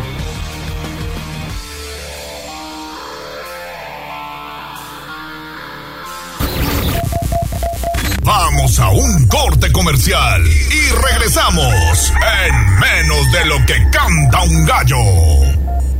95.5 FM y 12.50 AM. La patrona del popular mexicano, la magnífica. Seguimos con el gallo de la radio. Twitter, arroba tribuna vigila. ¿Por dónde sí y por dónde no? 7.32 de la mañana regresamos con David Becerra, mi estimado David. Ya hay música, ya llegó el trío y sigue la fiesta, la celebración ahí en el Panteón de San Baltasar, ¿no? Gallo, pues sigue la fiesta, ya me he unido incluso, ya de que me vieron acá, ya me adoptaron a una familia, el trío ya llegó, ya llegó el trío, están tocando ahorita en estos momentos, no sé si escuches, están este, interpretando una canción para algunos de los familiares de las familias, no sé si escuches. Y bueno, ya se, se, se están moviendo entre entre pues las tumbas porque hay diversos familiares de las familias que están en, en- en varias partes esparcidas por el panteón pues depende de dónde les tocó. Entonces se sigue sintiendo esa nostalgia siguen celebrando a sus familiares la música ya ha llegado como comentaron hace ratito los mismos familiares sabían que ya iba a llegar el trío y bueno ya se ha presentado la música. La verdad es que es muy muy bonita esta tradición gallo. Estamos escuchando Amor Eterno, que es una melodía bellísima, evidentemente, que es eh, patentada y la hizo famosa el gran Juan Gabriel, también en paz descanse, pero que hoy por hoy acompaña a decenas y decenas de familias que se están dando cita ya en San Baltasar, Campeche. Y como ya lo decíamos, Ale, no es el único sitio donde velan Sí. en el Panteón. Hay, hay otros sitios, decíamos de San Miguel Canoa, nos llegaron videos de Xochitlán también. Todos Santos. ujú. Xochitlán Todos Santos. Tlalcingo, la zona de la Mixteca y en San Gabriel otros Chilac. lugares en donde se preserva esta tradición Qué que bueno. es bien bonita, ¿no? A lo mejor tenemos en mente otras regiones de México, pero en Puebla también tenemos lo nuestro, ¿no? Y hay que conocerlo y disfrutarlo. Perfecto. Gallo, Ale, y es que de verdad entrar al, al panteón es trasladarte a otro, a otro plano. La verdad es como estas películas de ahora que salen animadas que precisamente celebran estas temporadas. Así se siente porque ves a la gente celebrando, casi casi que percibes la- el alma de las personas que han regresado pues a, a- del otro plano para visitar a sus familiares. Muy, muy bonito, la verdad. Y bueno, este, aquí siguen y aquí van a seguir durante todo el día y como te comentaba, después se van a sus casas y bueno, ya retiran sus ofrendas. La verdad es que es una época de nostalgia, de recordar y de estar con los familiares, tanto pues los que siguen en vida como los que en su momento ya tuvieron que partir gallo. Oye, ¿cuáles son los apellidos de la familia que ya te adoptó, David?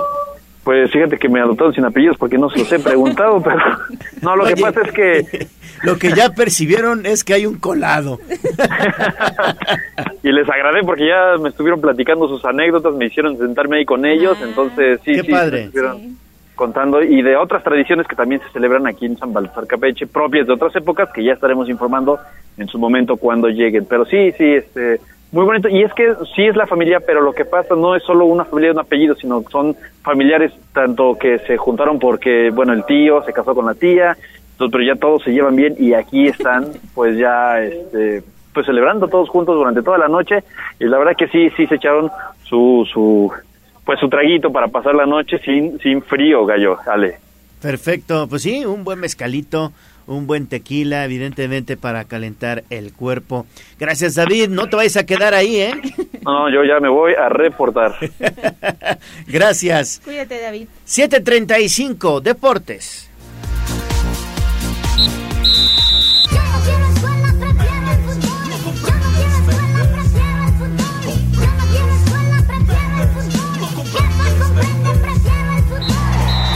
Fútbol, béisbol, box, lucha libre, automovilismo y todo el mundo del deporte con Ernesto Romero, Mario Montero y José Luis Sánchez Solá, el Chelis. Play Ball. Fútbol. Hola, hola, muy buenos días. Ya estamos con la información deportiva en este miércoles, miércoles 2 de noviembre, justo cuando son las 7 de la mañana con 36 minutos para platicar lo último, lo último en el ámbito deportivo, comenzando ya con los temas de la selección mexicana que ya está concentrada en Girona previo a lo que será la Copa del Mundo. Saludamos en el estudio al gallo Leo Torija en la línea telefónica. Mario Montero, señores, muy buenos días. Hola, buenos Mario. días, Neto. Buenos días, Gallo. Buenos días al auditorio. Bueno, pues ahí está entonces. Iniciamos entonces con la información deportiva neto. ¿Qué tenemos en torno a la selección nacional? Porque, bueno, pues prácticamente ya se están eh, preparando, ya vemos fotografías que fueron difundidas en redes sociales del el viaje eh, de esta selección mexicana que, eh, bueno, pues vaya por sus últimos partidos de preparación de cara a el Mundial de Qatar 2022, ¿no? Así es, la selección mexicana ya arribó a la ciudad de Girona para cerrar su preparación de cara a lo que será la Copa del Mundo de Qatar 2022 en el complejo de PGA de Cataluña, sitio donde estarán hospedando y entrenando los próximos 16 días antes de partir al Medio Oriente. El contingente mexicano, hay que dejar en claro, lo hizo solamente con futbolistas que están en la Liga MX, los cuales pues ya terminaron su actividad con los equipos, incluidos los jugadores de Pachuca que se integraron de forma in- inmediata al equipo comandado por Gerardo El Tata Martino en cuanto terminó la final de la Apertura 2022 y donde se coronaron campeones. Son 19 jugadores quienes están acompañados por el cuerpo técnico y staff de la selección mexicana, a excepción del Tata Martino, quien llegó a Girona desde el pasado domingo para pasar por Sevilla y ver, ver al Tecatito Corona que hace su rehabilitación y también pues hacer un análisis de las canchas de entrenamiento. En un autobús aparte hicieron su aparición los 15 jugadores que también serán sparrings durante la gira por España y la Copa del Mundo encabezados por Emilio Lara, elemento que fue el primero en bajar del autobús y que se quedó cerca de pelear por un lugar en la lista final. Así la selección, pues Mario estará trabajando en el complejo de golf en el que están hospedados y se espera que arriben los elementos que están en Europa hasta el próximo 14 de noviembre. Sí, ya empieza esta concentración de la selección. Hubo varias fotos en redes sociales de los jugadores en el avión, pues se ve, se ve buen semblante, se ven emocionados, se ven contentos los, los miembros que van desde México, que van desde la Liga MX. Eh, los jugadores europeos, bueno, los que juegan en Europa llegarán dentro de un, dentro de un par de semanas, pero bueno, ya, ya está ya la selección, empieza esta concentración en Girona, eh, de cara a los partidos de preparación que todavía tendrán antes de emprender el viaje a Qatar, han decidido pues utilizar esta esta ciudad cercana a Barcelona, más o menos a, a 20 minutos en tren del centro de Barcelona. Es una ciudad grande, la segunda ciudad más grande de Cataluña, que pues también cuenta con un clima eh, ahora ya en noviembre semifrío, ya es, este, ya ya está está allí corre el aire muy fuerte. eh, por alguna razón habrán elegido esta, esta ciudad para hacer estos últimos trabajos. Probablemente pues tiene un estadio un estadio de primera división, el Montilivi, donde juega el Girona de, de la primera división española, el equipo que precisamente le empató este domingo al Real Madrid. Eh, ese será el estadio donde se, se llevarán a cabo los partidos de la selección. De hecho, varios amigos expatriados que viven allá en Barcelona eh, han platicado que están muy emocionados ya con sus boletos en mano para ir a ver algunos de los partidos de preparación y pues parte de este de este último último stage antes de llegar a la Copa del Mundo. Sí, me parece que estos eh, partidos que va a enfrentar la selección mexicana que dirige el Tata Martino serán muy muy importantes ya de cara al Mundial de Qatar 2022.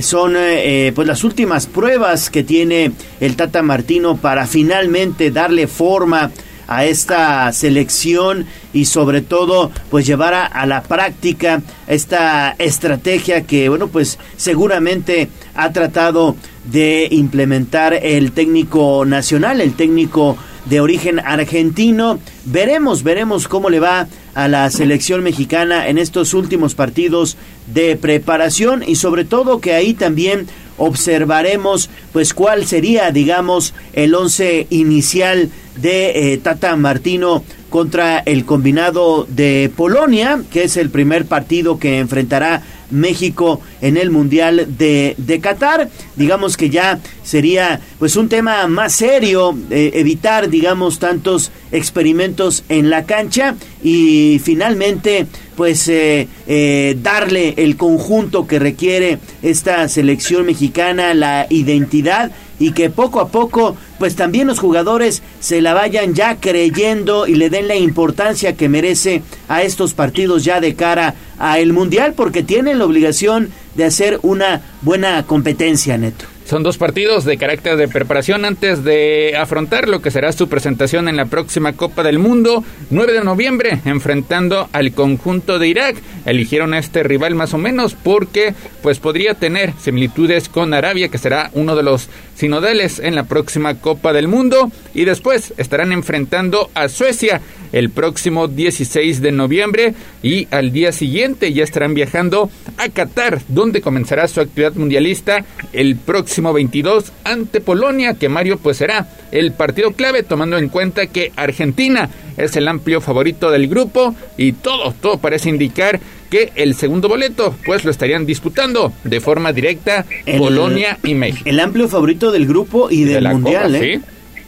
Sí, no, Argentina definitivamente con la constelación de estrellas que lleva es uno de los grandes favoritos para ganar la copa, para llevarse todo. En el caso de México y Polonia, pues estarán disputando este segundo lugar del grupo, o esto dicen los expertos. La verdad es que eh, es un mundial en el que a México le ha tocado un grupo muy difícil, muy complicado. Polonia tiene a un jugador fantástico que hoy se encuentra en un estado de forma excepcional, como lo es Robert Lewandowski, que se ha echado a su club, al Barcelona, a la espalda y ha logrado que el equipo catalán siga compitiendo en liga. Eh, fantástico su estado de, forma, repito, y será muy complicado para el equipo mexicano eh, poder marcar y poder eh, neutralizar los ataques del delantero polaco. Pero bueno, ahora estos partidos de preparación, este partido ante Irán, este partido ante Suecia, espero que ya finalmente el Tata Martino empiece a mostrar lo que será un once modo para esta Copa del Mundo, quiénes serán los que saltarán a la cancha en la presentación en Qatar, de qué manera jugará México, qué, qué es esta, qué tipo de fútbol tendrá, porque eso es algo que pues hemos estado esperando estos últimos meses y simplemente no hemos visto, no sabemos si México juega a atacar, si juega al contragolpe, si juega al defenderse, si juega a qué, o sea, simplemente no no hemos visto una un plan de juego claro en la selección del Tata Martino, que espero que sea lo segundo que se trabaje en estos últimos partidos de preparación. Y bueno, pues también eh, esta, esta eh, aprovechar para hacer grupo, para hacer buen, buen ambiente, que parece que así es, al, por lo menos en las fotos parece que los jugadores van emocionados, van contentos y que esto pues empiece, empiece a, a reflejarse también en la cancha en lo que será una justa mundialista sumamente complicada. Pues sí, la verdad es que será muy, muy difícil. A ver, de, de Polonia, evidentemente hablamos de Robert Lewandowski. ¿Qué otros jugadores tiene Polonia que pudieran hacerle ahí frente a la selección mexicana? Robert Lewandowski es la estrella, pero ¿qué otros jugadores tendrá por ahí No, Polonia? todo, todo parece indicar que es Lewandowski y 10 elementos más, porque pues de hecho Polonia no ha hecho nada, nada extraordinario en estos últimos años. Lo más destacado ha sido el atacante ahora del conjunto del Barcelona y que varias temporadas fue el máximo anotador del conjunto del Bayern Múnich, pero pues es un elemento que marca, marca diferencia con que tenga una oportunidad frente al marco contrario podría ser suficiente. De ahí en fuera, pues podrían, podrían defender. De hecho, así basa su estilo de juego el conjunto polaco y pues podría, podría ser el rival que complique al conjunto mexicano. Veremos, veremos. Siempre la mentalidad del conjunto azteca cambia en una Crece. Copa del Mundo. Crece obviamente al afrontar este tipo de competiciones que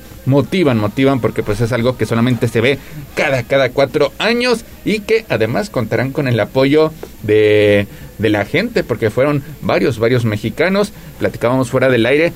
El país tiene una población de más de 120 millones, por Sí. lo menos de esos 120 millones, un millón tienen la capacidad económica de poder estar presente allá en Qatar 2022, es decir, menos, menos del 1% de la población, pero suficiente, suficiente para llenar un estadio. Sí, son... Es... Y, y, y muchos paisanos que están del También. otro lado de la frontera, muchísimos paisanos hacen el viaje a la Copa del Mundo, también están apoyando, eh, ellos de veras hacen un esfuerzo enorme por apoyar a la selección, llenan los estadios en Estados Unidos, pero no solo eso, muchos se hacen el, eh, ahorran los cuatro años y se van al mundial y bueno pues también admirable este esfuerzo de nuestros hermanos paisanos que repito los que más apoyan siempre Sí, le decía a, a Neto Mario que es Robert Lewandowski contra la selección mexicana, ¿no? Pues mira, de- pues, yo creo que con eso tiene Polonia más que suficiente, con un jugador tan eh, que hace tanta diferencia, tan fuerte, tan duro para meter goles, tan difícil de marcar, pues bueno, creo que Polonia tiene más que suficiente para competirle a quien sea, de verdad.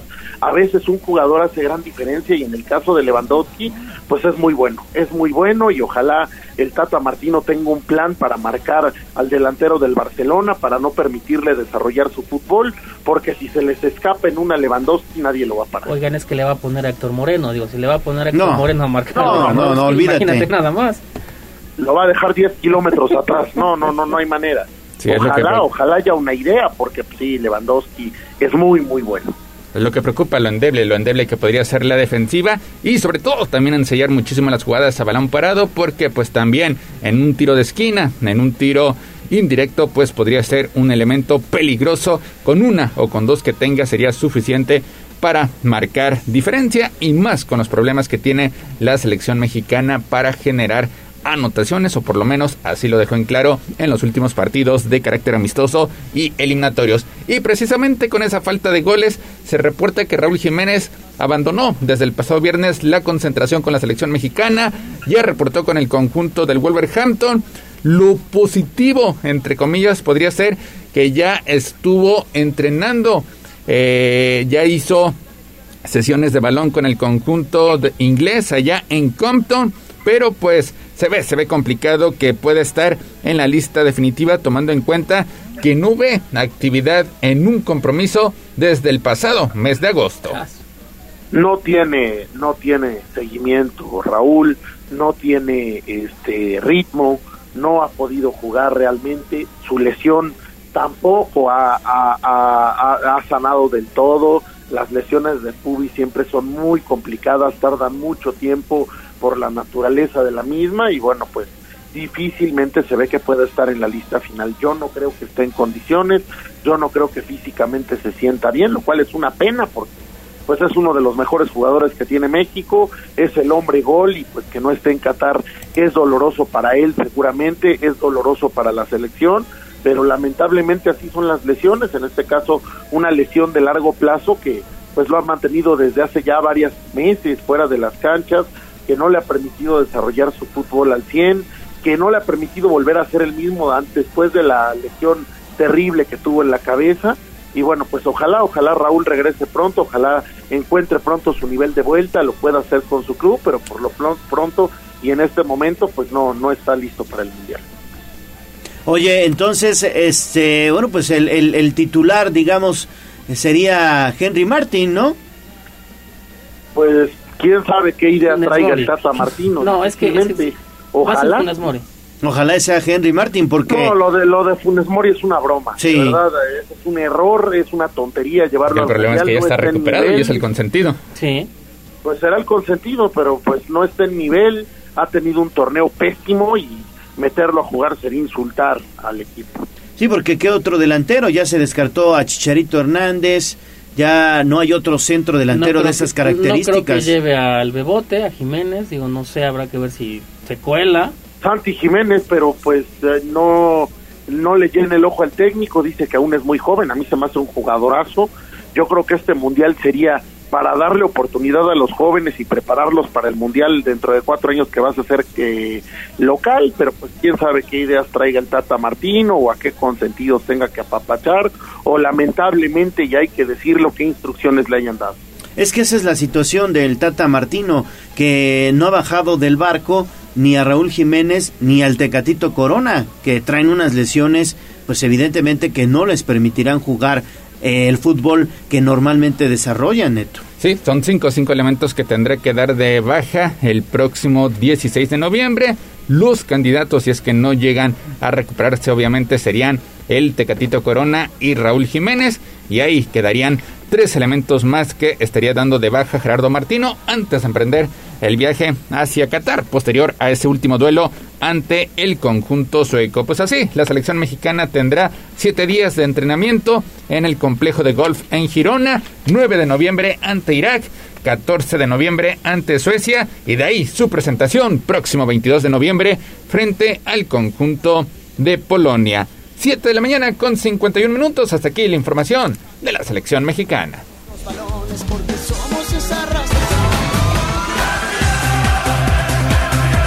Vámonos con la UEFA Champions League porque pues ayer se puso punto final a la participación del Barcelona en esta edición de Liga de Campeones lo hizo este con una victoria que de poco sirve ante el equipo más débil, victoria de 4-2 sobre Victoria Plissen, así el cuadro español que ya había llegado eliminado a la cita, pues tendrá que enfocarse por segundo año consecutivo a disputar la Europa League a partir del 2023 en un grupo Mario donde el Bayern Múnich pues terminó con el pleno de victorias, derrota 2-0 al conjunto del Inter para lograr su sexta victoria.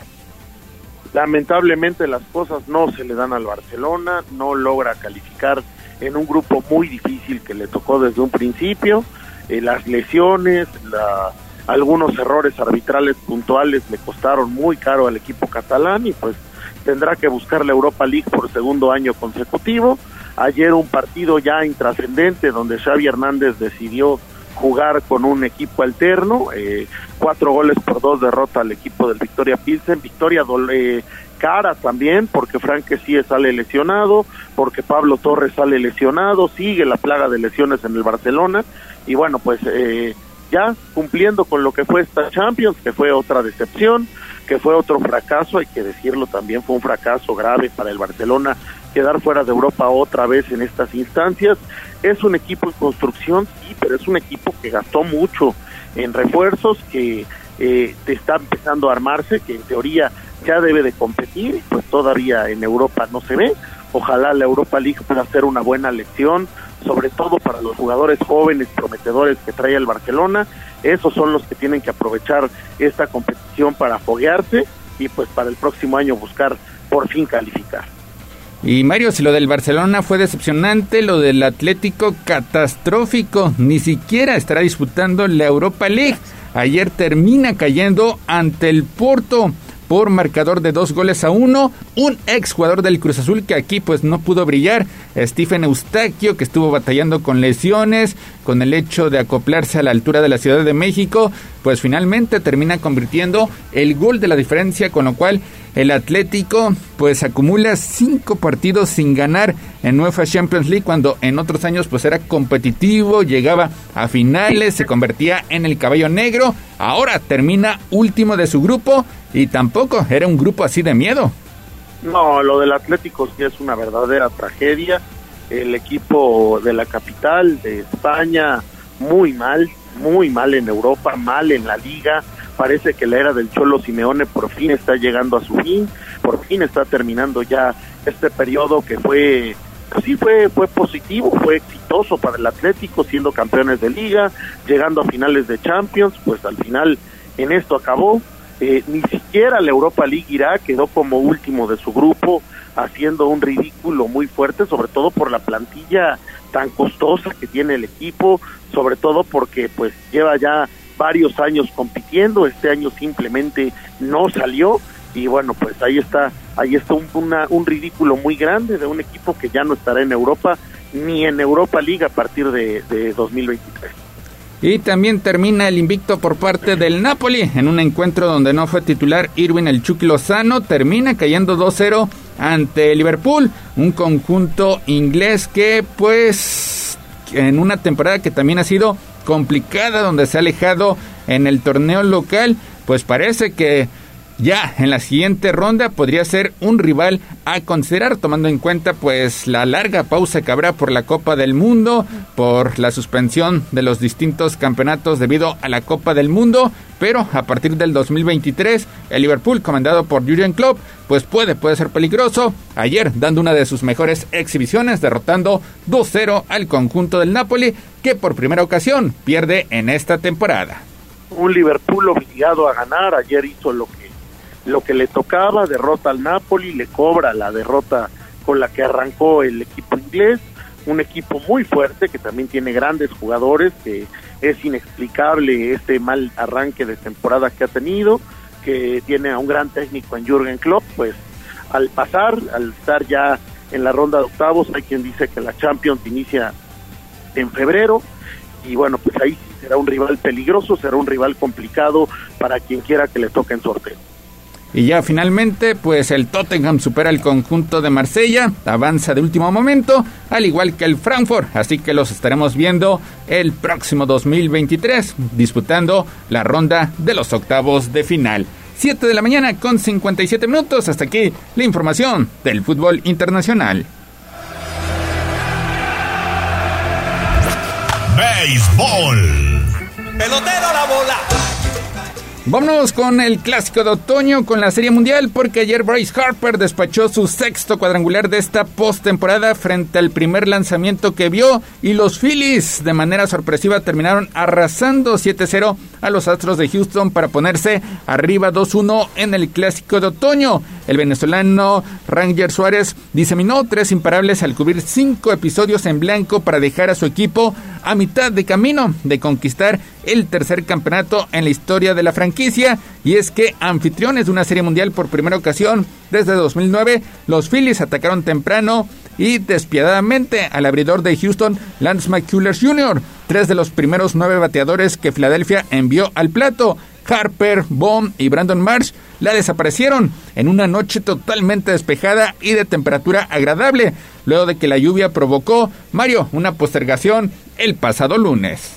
Sí, ayer un partido de Serie Mundial eh, increíble, un lleno espectacular en el estadio de Filadelfia, la afición emocionada, contenta con su equipo, una, una ciudad que ahorita está viviendo eh, una gran felicidad deportiva con los Phillies en la Serie Mundial, con las Águilas 7-0 en la NFL eh, invictas, eh, les está yendo bien y bueno, pues ayer Bryce Harper una vez más demostrando el superestrella que es, el jugador que siempre responde en la postemporada con un con panorámico, eh, logrando atacar temprano al picheo de Houston. Por el otro lado, los Phillies con un picheo y un relevo hermético que poco le permitió al equipo tejano. Y finalmente, victoria 7 por 0. Los Phillies se ponen 2 a, 2 a 1 arriba en la Serie Mundial.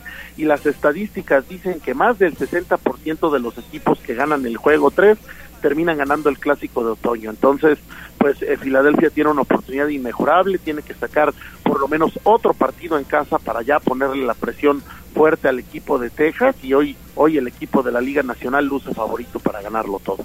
Si unos Phillies que siguen, siguen invictos en casa durante esta postemporada, fueron el último equipo en conseguir su boleto a los playoffs. De hecho, son o fueron el equipo con el peor registro en esta postemporada.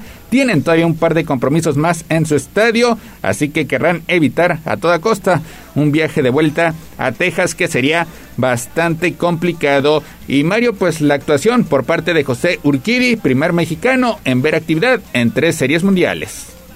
Es, una actuación importante la de Urquí, que ya tiene una larga carrera en grandes ligas, tres series mundiales, se dice fácil, pero no, no lo es, es mantener ese nivel, mantener esa constancia y bueno, pues una carrera destacada del lanzador mexicano.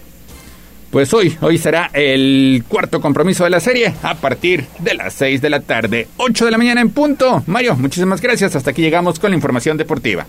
Gracias Neto, gracias Gallo, gracias al auditorio. Nos hablamos mañana. Que tengan muy buen día. Muy, muy buen día. Vámonos al corte comercial. Regresamos con más en Tribuna Matutina.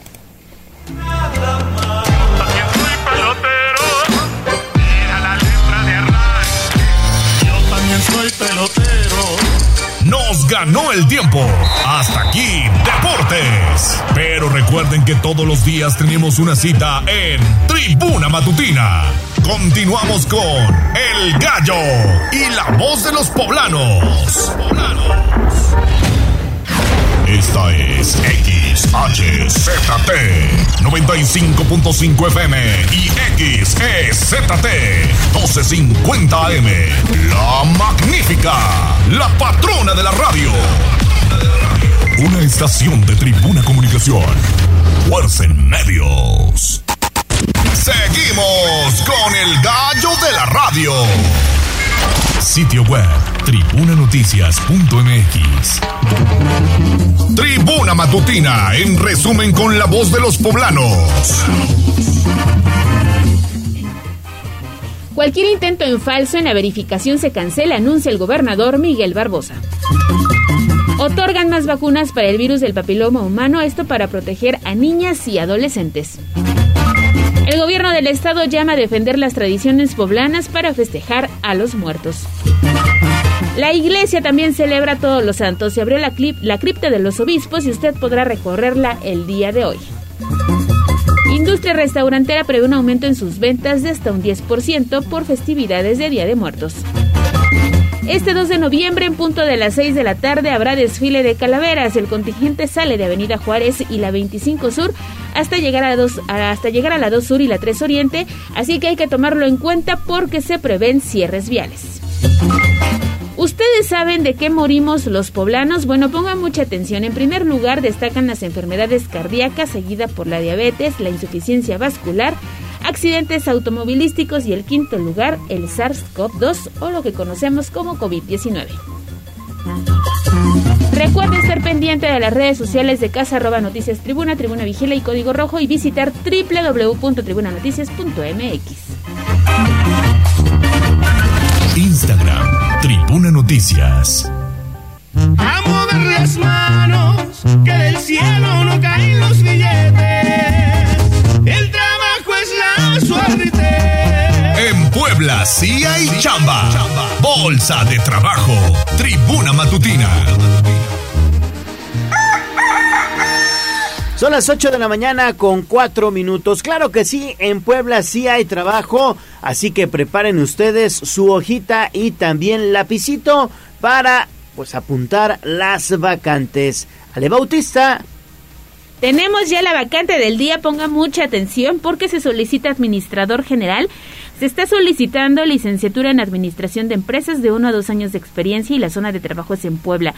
Hay que hacer facturaciones, manejo de cuenta empresarial y conciliaciones bancarias. El salario, 9.500 pesos al mes, así que si ustedes están interesados hay que acudir al Centro Integral de Servicios, ubicado allá en la zona de Angelópolis o bien llamar al 303-4600, extensión 2140 y le dejo el correo electrónico bolsa.trabajo arroba puebla.gov.mx. Está bien interesante la vacante del día, Gallo. Sí, hay muchos licenciados en administración de empresas, así que bueno, ahí está la vacante del día. Es una vacante de administrador general. Sabes que es también importante que la zona de trabajo es Puebla. Aquí hemos presentado vacantes prácticamente de todas las regiones de la entidad. Hoy nuestra vacante es aquí en Puebla y la verdad es que son eh, pues aspectos básicos que debe de manejar este administrador. Ya lo decía Ale, facturaciones, manejos de cuentas empresariales, conciliaciones bancarias y el sueldo es de 9.500 pesos, 9.500 pesos mensuales de administrador general. Pues ahí está en Puebla. Claro que sí, en Puebla sí hay chamba y hay que prepararnos porque viene una feria de empleo. Exactamente, así que estemos muy pendientes Es de en esta el situación. Parque Juárez, va a ser. Ah, Va pero a ese ser es en el- el la organiza el ayuntamiento, ¿no? Ajá. Será el 4 de noviembre. El 4 de noviembre. Sí, y si ustedes están interesados por esta vacante que le dábamos a conocer esta mañana, pueden acudir este 3 de noviembre a las oficinas del Centro Integral de Servicios porque hoy no se elabora. Y ya con todos los papeles en mano y ser los primeritos para obtener esta plaza. En Puebla sí hay chamba. A mover las manos, que del cielo no caen los billetes. El trabajo es la suerte. En Puebla sí hay chamba. Secretaría del Trabajo del Gobierno del Estado de Puebla. Sitio web tribunanoticias.mx. Y bueno, también recordarles a todos ustedes, principalmente a las damas que nos están escuchando este día aquí en La Magnífica, en Tribuna Matutina, que todos los días también le obsequiamos pues mastografías. Eh, estaremos obsequiando dos mastografías a las primeras dos mujeres que se pongan en contacto con nosotros al 242 1312.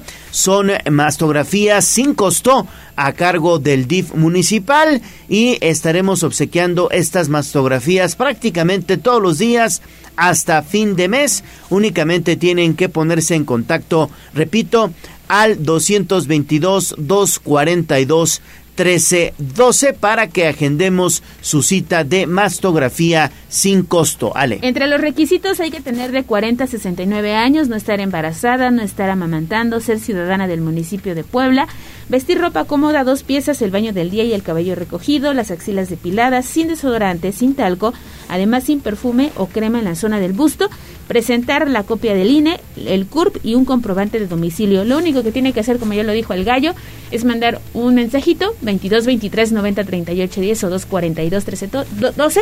Hay únicamente dos mastografías. Dos mastografías exactamente, únicamente llámenos y son mastografías sin costo. Aprovechen ustedes y también recuerden, hay que prevenir, siempre prevenir. Puede llamarnos al 222 242 1312. Pues ahí está, 8 con 8. Vamos con una interesante entrevista.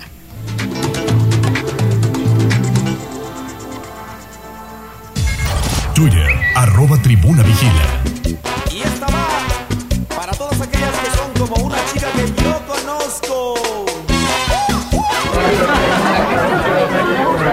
El Corral. La entrevista sin tapujos. En Tribuna Matutina. 8 de la mañana con 9 minutos y este día es un gusto saludar en la línea telefónica de Tribuna Matutina al presidente municipal de Chignahuapan, Lorenzo Rivera. Mi estimado Lorenzo, ¿cómo estás? Qué gusto saludarte, buen día. Hola, Gallo, hola Ale, un gusto saludarte a ti y a todo tu auditorio. Gracias por el espacio. Gracias, gracias presidente. Oye, pues platícanos, platícanos en torno a el Festival de la Luz y de la Vida, que bueno, pues prácticamente se llevó a cabo allá en Chignahuapan durante el fin de semana. Ayer tengo entendido fue la última presentación y fue todo un éxito, presidente. Así es, Leo, fue un éxito. Tuvimos visitantes del estado, del país, incluso eh, turistas internacionales y la verdad, pues con un gran éxito, una gran afluencia y fue una gran experiencia para quienes pudieron estar presentes. Presidente, buenos días. ¿Tienen estimado el número de visitantes y la derrama económica que se generó? Porque hoy todo el mundo habla del Festival de la Luz y de la Vida en Chignahuapan. Ya es un referente sin duda en estas fechas. Así es, este vigésimo sexto Festival de la Luz y la Vida ya es un referente en Puebla, en el país. Tuvimos eh, más de 20 mil eh, visitantes en, estos cuatro días de, presentación del festival y una derrama económica de más de 10 millones de pesos porque el que haya turismo eh, representa que haya ingreso económico a los comerciantes, a los prestadores de servicios, a los artesanos y a todos los comercios de nuestro municipio. Oye, y en este festival también te acompañaron, presidente, el secretario de Cultura, Sergio Vergara, quien eh, pues, realizó una caminata, como de manera tradicional se hace, con velas hasta la laguna de Chignahuapan y posteriormente se llevó a cabo esta magnífica representación del paso de las almas hasta el Mictlán, ¿no? Así es, el festival es precisamente eh, el relato de las nueve pruebas, los nueve pasos del camino al Mictlán y que se representa en los tapetes monumentales donde hay una caminata desde el Zócalo de, de nuestro pueblo mágico, de la parroquia de Santiago Apóstol, que por cierto eh, en la misma parroquia hay elementos eh, prehispánicos con este estilo barroco mexicano y bueno termina en la laguna en el Teatro al Aire Libre donde se hace la puesta en escena con más de 60 actores con pirotecnia con luces con sonido que de verdad es un un gran espectáculo de calidad internacional. Y sí tuvimos la presencia de, de varios amigos, de turistas de, de diferentes partes del estado del país, del mundo, y, y bueno, pues un gusto el poder eh, ser parte de este exitoso festival. Oiga, presidente, ¿y cómo se vive este 2 de noviembre, esta festividad muy mexicana allá en este pueblo mágico? ¿Y qué viene después? Porque ya le decimos prácticamente adiós a los, al Día de Muertos. Hoy cerramos esas estas actividades eh, aquí en Chignahuapan. Las familias acostumbramos a llevar flores al panteón eh, y bueno, hoy cerramos la última actividad que es el, desfile de, de, la calavera que será a partir de las seis de la tarde, pero pues sin duda es una fecha muy especial donde se convive con la familia, donde se levanta la ofrenda y que pues siempre, año con año, hay una gran afluencia de turistas y de ciudadanos. Estamos platicando con el presidente municipal de Chignahuapan, Lorenzo Rivera. También allá, Lorenzo, hay una ofrenda, que es la ofrenda de las mil luces. ¿Esta cómo es? Así es, esta monumental ofrenda se, se pone en el atrio eh, de, la, de la parroquia de Santiago Apóstol y, y, bueno, cada año va cambiando de diseño y bueno, se pone para que todos los visitantes la puedan ver, la puedan eh, admirar y bueno, eh, es ya una tradición eh, en nuestro pueblo mágico que hemos cuidado año con año y, y bueno, pues es un elemento muy importante. Y ahora nada más eh, esperar la, la, Feria del Árbol y de la Esfera, que es también lo más importante para el cierre de año en Chignahuapan. Así es, el día de hoy que terminamos ya las actividades en el marco del Día de Muertos, estaremos preparando todas las actividades culturales, deportivas y también artísticas de nuestra gran Feria del Árbol y la Esfera, que aprovechamos para invitarlos, pueden ver la cartelera en chignahuapan.travel, hay un gran elenco de artistas, habrá muchas actividades. Y bueno, será del 25 de noviembre al 4 de diciembre. Bueno, pues ahí está. Pues Hay ojalá que nos pueda invitar, presidente, para no solamente no. promocionar, sino presumir lo que tenemos en la Sierra Norte. Claro, están invitadísimos y me dará mucho gusto eh, que puedan estar aquí en Chignahuapan y que puedan también eh, ser testigos de las artesanías y también del trabajo de los poblanos y aquí de mis paisanos chignahuapenses. Pues Lorenzo Rivera Nava, presidente municipal de Chignahuapan, muchas gracias y enhorabuena, que sigan los éxitos. Muchas gracias, Leo, muchas gracias, Ale. Un gusto saludarlos y gracias por el espacio. Fuerte abrazo. Sí, saludos, presidente. Pues hay que ir ya, ¿no? Eh, Vámonos. ¿Cuánto le resta para que empecemos a poner el arbolito? Ya en algunas casas, incluso en algunas eh, plazas comerciales Ah, no, ahí ya sí, empezaron, ahí ¿no? sí, ya. Pero aquí queremos adornar la cabina de la Magnífica. Vamos a adornarla. Sí, ¿no? Esferas del gallo y de la voz de los poblanos. Hay o que, tal pe- vez hay que puede ser pedirlas, hay que en Chignahuapan. Sí. Es- esferas Los gallitos. del gallo. Sí, gallitos. ¿Verdad? Sí, me late, me late la idea. Además, las manos artesanas son bien creativas. Hay que aprovechar lo que tenemos en Puebla y presumirlo, como lo decía. 8.16, pausa y volvemos.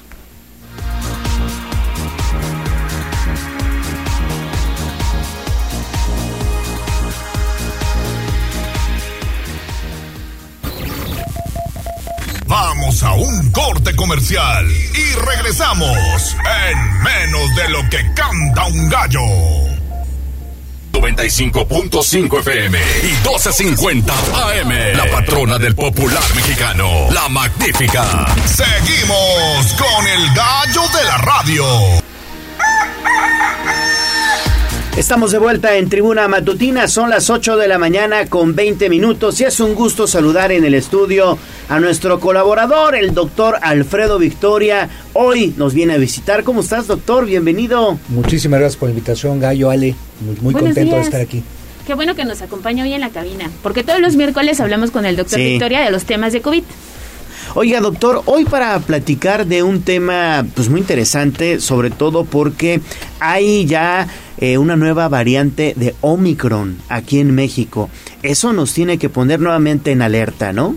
Fíjate que lo platicamos y lo hemos dicho en tu programa en muchas ocasiones anteriores. Era cuestión de tiempo que llegara. Este grupo de nuevas subvariantes de la variante, en este caso de Omicron, son eh, un grupo que se ha llamado Pentada. Pentada porque son cinco subvariantes muy interesantes, como la que ya tenemos BQ en inglés punto uno, BQ punto uno punto uno, y que son subvariantes que van a estar con nosotros ya. Han sido ya las dominantes, fíjate que quitaron a BA5, que lo platicamos, que en su momento BA5 quitó a BA4, BA3, a BA2. Ujú. Entonces el concepto sigue siendo el mismo, sigue siendo una variante predominante y ya la tenemos con nosotros. Entonces, ¿qué es lo que va a suceder? Yo creo que vamos a tener un aumento de casos en las siguientes semanas. Grave, no. Ocuparnos, sí. Preocuparnos tampoco. ¿Qué tenemos que hacer? Pues sacar todo, toda la raja, ¿no? Que hemos aprendido en estos dos años y medio y sobre todo hacer las detecciones oportunas. Hoy, más que nunca, tenemos que entender que una enfermedad respiratoria, catarrito, que asuman este, este congestión nasal, este escurrimiento, tos, por favor, hay que acercarnos a los se- servicios de salud y pensar que puede ser más que una gripa. Recuerda que estas, estas eh, nuevas variantes o estas subvariantes son extremadamente contagiosas, le dan la vuelta a los anticuerpos neutralizantes de infecciones anteriores y de vacunas. ¿Eso qué quiere decir?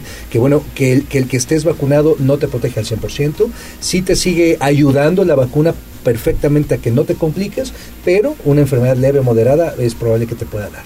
Ahorita, en este momento, han disminuido de forma considerable los contagios, pero no podemos cantar victoria, ¿no? Ya algunos eh, de nosotros pues andamos sin cubrebocas, pero siempre eh, tratando de medir. Yo digo que hay que medir, digamos, los sitios. Si vamos, por ejemplo, a, sitios de afluencia masiva, pues ahí sí ponerse el cubrebocas, ¿no? Alguna, alguna fiesta donde haya mucha gente, también ponerse el cubrebocas. Apenas tuve la oportunidad de viajar y, y en el autobús y en el avión, también cubrebocas, ¿no? Eso hace todo el sentido. La realidad es que ya no es un tema de que obliguemos, es un tema de responsabilidad. Claro. Entonces, como tú lo acabas de decir, eh, si tú tienes sintomatología respiratoria, usa el cubreboca También. por ti y por los demás. Entonces, ¿qué viene? Recuerda, ahorita ya tenemos no solamente COVID. Yo ya estoy viendo en consulta influencias, virus sistema respiratorio, obviamente, y otro tipo de virus que están asociados evidentemente a esto, ¿no? A esto que hemos platicado muchas veces, que es la forma de transmisión de las vías respiratorias superiores, ¿no? Estornudos, tos y demás, eso favorece el tratamiento. Entonces, cuando tú usas cubreboca, es una barrera entre tú y yo y me ayudas a que no me contagie y yo te ayudo a no contagiarte, ¿no? Claro. Oiga, doctor, entonces esperamos un aumento de contagios. Hasta ayer hubo cuatro casos activos y llevamos ya varias semanas sin defunciones. En, en el caso de Puebla, ¿no? Obviamente, no sé cuál es tu pronóstico. Y también nos preguntaban que si es seguro tener un trasplante de corazón si eh, quien va a ser tu donante tuvo COVID. No sé si tengas ahí alguna opinión como experto. Sí, claro. Mira, la realidad es que sí creo que van a aumentar los casos. Y esto es se, porque es una tendencia estadística mundial. No están aumentando los casos en otros países. No veo por qué en México no suceda. ¿Qué sí podemos hacer? Con conciencia eh, colectiva e individual poder ir frenando esta, esta cadena de contagio. ¿no? Creo que aumen- aumentar los casos, yo no creo que tengamos que encerrarnos como está pasando en China, yo no creo que volvamos a tener aislamientos así, eh, no lo creo, sí creo que la mortalidad ha disminuido y eso aplaudo completamente al proceso vacunal que se ha hecho este estatal y en, el, y en la federación, pero lo que tenemos que hacer es seguir con los, con, eh, los esquemas de vacunación que le faltan a las personas, este, el uso de cubreboca y yo no creo que tengamos esa mortalidad tan alta como la tuvimos en la primera y en la segunda ola, eso sin duda, pero va a deberse mucho a que los pacientes, las personas y el colectivo tengan la detección oportuna. Ahora, este, tema es, es muy interesante, fíjate que el COVID-19 como enfermedad es muy, muy, muy inflamatoria. Entonces se ha dado, se ha dado a conocer muchísimos protocolos Ujú. de qué hacer con las personas cuando, no solamente el trasplante de corazón, ¿eh? se ha checado el trasplante renal, inclusive el trasplante hepático. La realidad es que si en ese momento ya no hay afección conocida, ya no hay inflamación en ese momento y los anticuerpos y, y- y todo el desarrollo eh, digo, lo, lo digo muchas veces, pero es que es inflamatorio, es el concepto que tengan en la cabeza. Está en control, no hay ningún problema que pueda ser el trasplante. Bueno, pues ahí está la No hay ningún resuelta. riesgo. Pues el riesgo siempre existe Ah, inherente a la- al, al proceso, ¿no? O sea, inherente a hacer un trasplante. Sí, no, es- hay un proceso ahí De y hay- riesgo. Y hay riesgo. Pero que en ese momento tú te puedes contagiar por COVID cuando la persona ya no es contagiosa y el corazón se ha demostrado que tiene una estructura adecuada y un funcionamiento adecuado, no hay ningún problema. Oiga, doctor, y hablando de contagios, eh, en China ya se está utilizando o acaban de aprobar lo que es la, la vacuna inhalada. E- ¿Esa qué onda? Eh, perdón con la qué onda, pero sí es eh, confiable, digamos. Fíjate que algo que tuvieron los chinos es que evidentemente al estar en contacto primero con el virus, pues pegaron primero, es decir, empezaron a hacer muchísimas pruebas desde entonces para el tema vacunal. Acuérdate que, que ellos tienen una empresa que es esta empresa fuerte y la vacuna se llama Cancino, ¿no? Cancino, sí. Entonces, Cancino, ahora, mm, a mí me, me gusta el, el sentido, ya, ya se publicó en The Lancet, que es una revista internacional muy buena, donde qué ventajas tiene una vacuna inhalada. Bueno, la vacuna inhalada de entrada, fíjate, al ponértela es desechable, no necesitas cadena de frío, no necesitas tanta logística para aplicarla y lo más importante que creo yo que es un gran diferenciador, al momento de inhalarla está haciendo un proceso a nivel local, que es por donde nos contagiamos, que es por donde respiramos. Y a ese momento ahí en esas mucosas empieza a generar anticuerpos. Entonces se cree que la carga de virus evidentemente va a poder ser mucho, mucho más baja Claro. que la parte. Se está utilizando ahorita como refuerzo, no como primera vacuna. Ah, bien. Entonces los estudios epidemiológicos tienen entre un 60 y un 70 todavía de eficacia, de efectividad, y obviamente un 99% en evitar las complicaciones que siempre hemos platicado, procesos neumónicos, procesos que, de insuficiencia respiratoria y demás. ¿no? Esos, esos sí están garantizados que no te van a dar, pero seguimos avanzando. Creo que es una buena idea. Pues ahí está siempre muy interesante. Oiga, doctor, yo también quisiera preguntarle, ¿han aumentado las consultas? Ahorita que digo, eh, mucha gente empezó como a relajar las medidas, han aumentado y ya dio la recomendación, pero hacer hincapié, ¿no? En que ante cualquier síntoma, por menor que sea, hay que acudir al médico. Sí. Sí, fíjate que sí, sí he visto, sí he visto más consultas de infecciones respiratorias agudas y que nos hace todo el sentido porque estamos en la temporada invernal. No todo es COVID, esa es una realidad, no todo es influenza tampoco, no todo es un catarro común, no todo es un eh, virus sincitial respiratorio, pero sí estoy viendo un aumento de enfermedades infecciosas respiratorias. Entonces, ¿qué hay que hacer? Evidentemente, la identificación, los casos y no dejar pasar, porque es- esto ya nos pasó el año pasado, ¿te acuerdas? Lo platicamos también, que, que pensábamos que era un, un catarro común. Claro. No nos cuidábamos, contagiábamos y de repente si era SARS-CoV-2 y alguien estadísticamente se puede complicar. Entonces sí, por supuesto que la detección oportuna, la vacunación, la vacunación contra influenza es importante, precisamente porque ya estamos en esta temporada y los casos de influenza y virus incitial ya aumentaron. Ya aumentaron. Claro, pues hay que seguirnos cuidando entonces, doctor. Muchas gracias. Sin duda. Doctor Alfredo Victoria, nuestro colaborador en Tribuna Matutina, pues que se repita, ¿no? La próxima semana. Claro que sí. Es diferente, no sé, se siente distinto. Más Y su- sabroso. sí, y Sí. sus redes sociales, doctor, porque está muy activo, ¿no? Sí, claro, este Facebook, doctor Alfredo Victoria, ya me verificaron la cuenta Sí. también. Instagram, este doctor Alfredo Victoria y TikTok, doctor Alfredo Victoria. Pues es su casa, doctor. Muchísimas gracias. Que tenga buen día. Igualmente. Gracias. 8.28 de la mañana. Vamos a pausa. Regresamos con más a Tribuna Matutina. No se vaya. Vamos a un corte comercial y regresamos en menos de lo que canta un gallo. 95.5 FM y 12.50 AM. La patrona del popular mexicano, la magnífica. Seguimos con el gallo de la radio. Sitio web tribunanoticias.mx. Un, dos, tres, cuatro.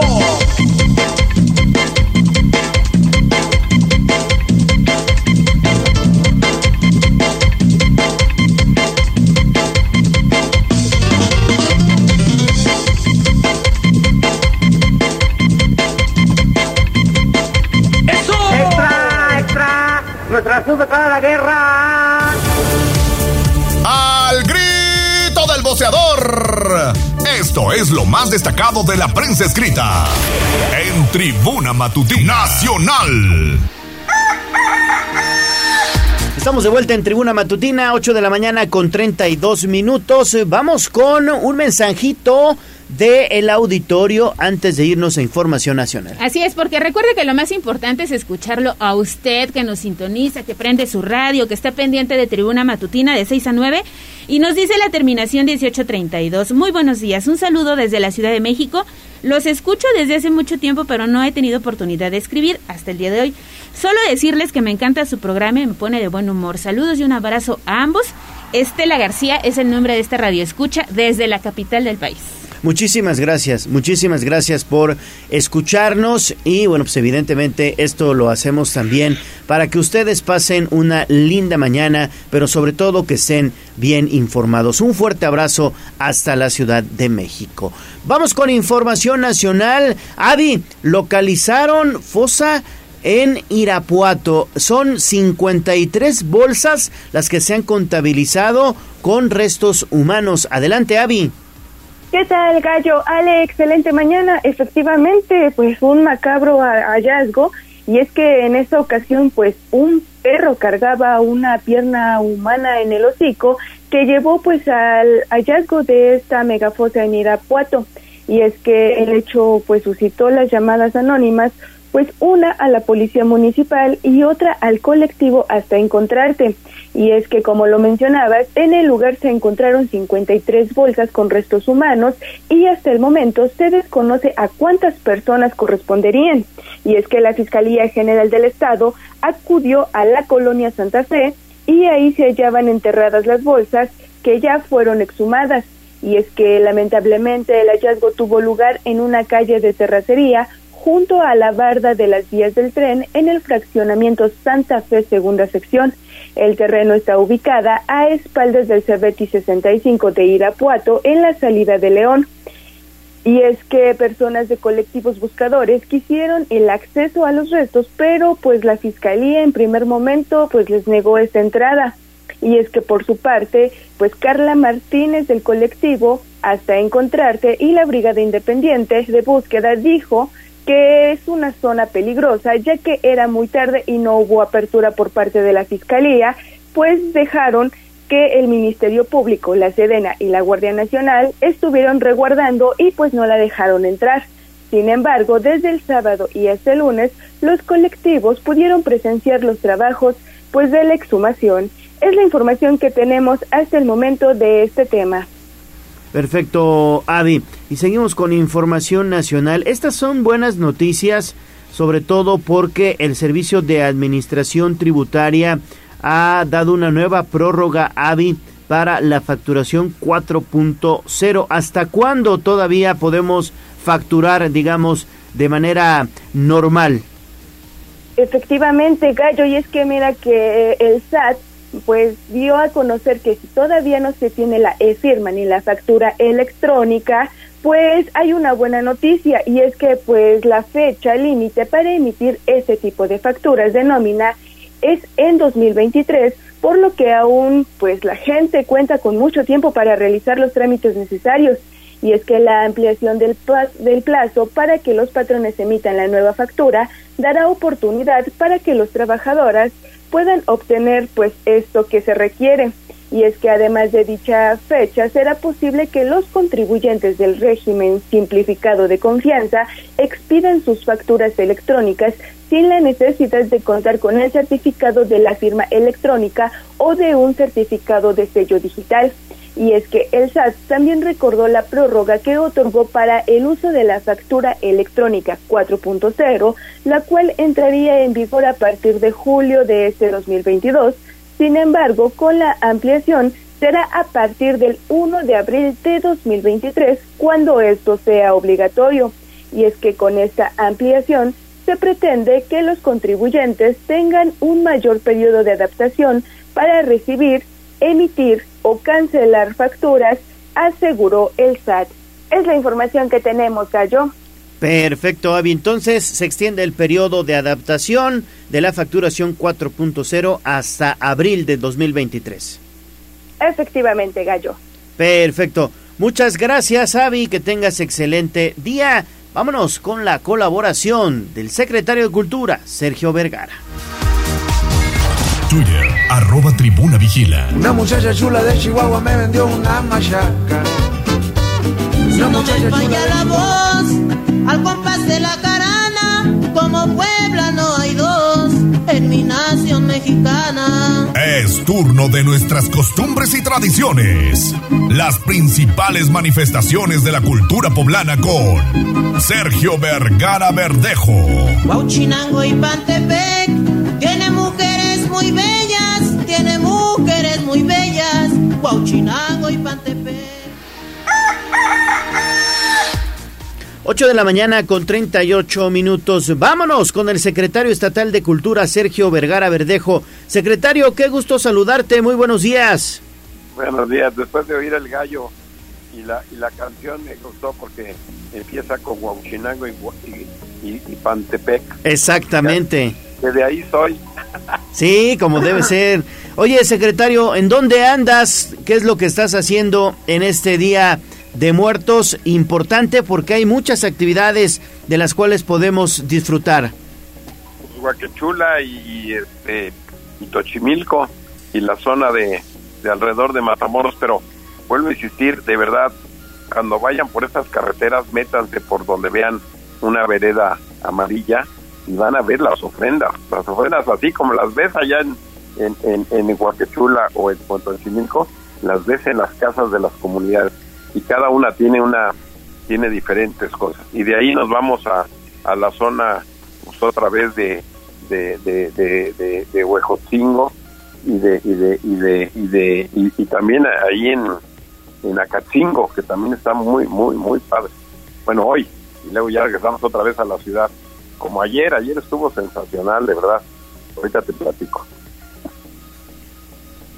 Oye, y, y allá en, en Huaquechula, pues evidentemente se espera una gran afluencia de personas este día, sobre todo porque pues es toda una tradición no solamente recibir a los muertos en Huaquechula, sino también a los vivos, ¿no? No, claro. Tú llegas a, a cualquier lugar de las ofrendas de la gente que se fue este año y automáticamente, pues hay gente que tiene este un mariachi o que tiene banda o que tiene música o que te explica exactamente la vida de, de, los personajes. Y luego la gran ofrenda que hicieron en el convento, eso está muy bien, en el Zócalo, eso también está padrísimo. Pero también, ¿y sabes dónde eh, también está muy, muy, muy padre que vayan a ver?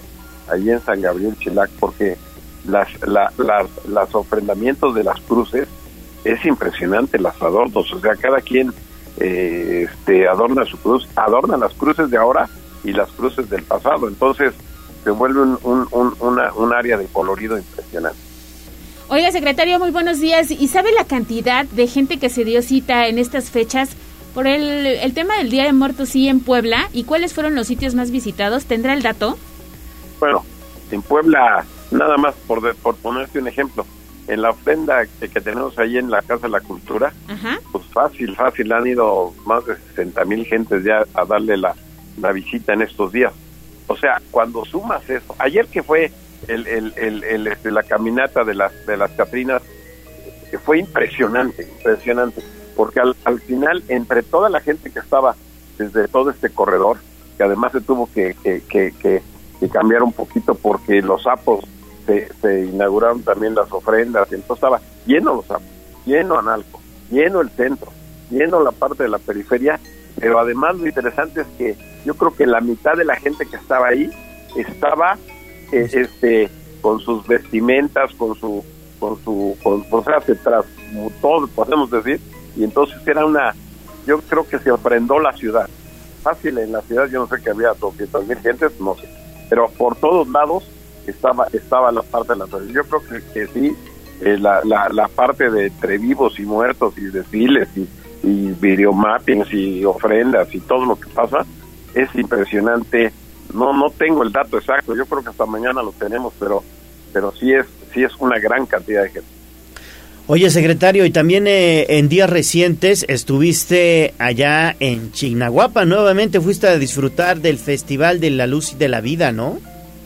Ahí también fue una fuimos a inaugurar un mural de, de, de- de las historias que estamos haciendo de las 32 regiones y, y coincidió la, la, la, la fecha de estar ahí en esa parte pero pues sí te das cuenta de, de- del corredor este de las velas Eh, los los artistas del espectáculo esos son sensacionales es de verdad una, un evento un evento que vale la pena hasta tra- tra- llevarlo a cualquier otro lado de, del, del, del, del país hay muchas luces y sí nos dimos una vuelta pero lo, importante era este mural es un mural grande donde donde planteas las historias pues de toda la vida de, cada uno y, y- rescatas a los artistas. Los propios artistas están ahí pintados entre artesanos y ellos participan en la en la pintura del mural. Entonces es muy padre. Por eso es lo que te decía la participación de la gente en sus tradiciones eso es lo importante porque eso no se pierde Sí, secretario, y ahorita que hablaba de las ofrendas que están en Casa de Cultura, llamó mucho la atención una dedicada al pueblo de la franja, ¿no? Futbolistas. futbolistas, este, pues del radio, también gente del radio, de, la, de la prensa, que, que la gente, y como oyes la voz, y ta- pues, ta- así como graban ustedes, toda esa memoria se queda, y entonces se puso, entonces estás oyendo el, el, la historia de la, del, del, del pulque también, entonces, pues es, es que tienes que hacer la ofrenda de, la, de todo lo que ha pasado atrás, y que se va, que no se pierda, que te acuerdes que traes una raíz y que tienes una, un origen. Perfecto, pues secretario Sergio Vergara, muchas gracias por esta colaboración y lo esperamos la próxima semana aquí en el estudio. Y no quiten la ofrenda, pues la ofrenda que han de tener ya puesta, si no, ya sabes. No, no, no, no, no, esa ofrenda se queda todavía hasta mañana. Bueno, ¿Eh? cuídense, cuídense, órale. Órale, gracias, fuerte abrazo. 8 de la mañana con 44 minutos, pausa, regresamos con más ya la recta final de Tribuna Matutina en este 2 de noviembre. Recuerden que estamos recibiendo fotografías, también videos de sus ofrendas al 22 23 90 38 10 y también en arroba Tribuna Vigila en Twitter. Tenemos información de que nos están llegando ofrendas hasta de Monterrey, ¿verdad? Del norte del país. Un saludo para Eduardo. Hay una dinámica a través de arroba tribuna vigila que subió Jazz Guevara para que la gente nos comparta la ofrenda que pusieron este est- estos días con motivo del Día de Muertos. Y fíjate, Eduardo nos comparte esta bellísima postal de la ofrenda que colocó allá en Monterrey, Nuevo León. Mira, hasta allá llegamos. Estamos rompiendo ofrenda, ¿eh? Y utilizó el tradicional papel picado. Oye, muy bien. Sí. Muy bonita Veo ofrenda, las ¿eh? hojaldras por ahí, frutita. Muy bonita Este es chocolate, ¿verdad? Qué bueno, sí, es chocolatito. Qué bueno que fomenten estas tradiciones allá en el norte del país.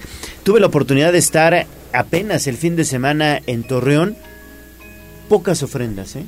Sí, es más como... Poca, poca, poca. Halloween, ¿no? Es, es mucha este, influencia de los Estados Unidos, del tema de Halloween, de los disfraces, pero muy pocas tradiciones mexicanas ya Sí. se observan en el norte del país y eso hay que seguirlo fomentando. Y mira, pues es poblano, allá en Nuevo León, en Ah, con Monterrey, Nuevo razón, León. con Porque entonces, razón. mira, ya la encontré, le hice zoom a la foto y encontré estas tazas de Talavera. Talavera, que dice Puebla. Sí, tiene por lo menos tres, mira. Con razón, sí, es un poblano en Monterrey. Exactamente. No, pues un saludo para Eduardo, hasta allá. Saludos Eduardo, muchas gracias. 15 minutos antes de las 9 de la mañana, regresamos.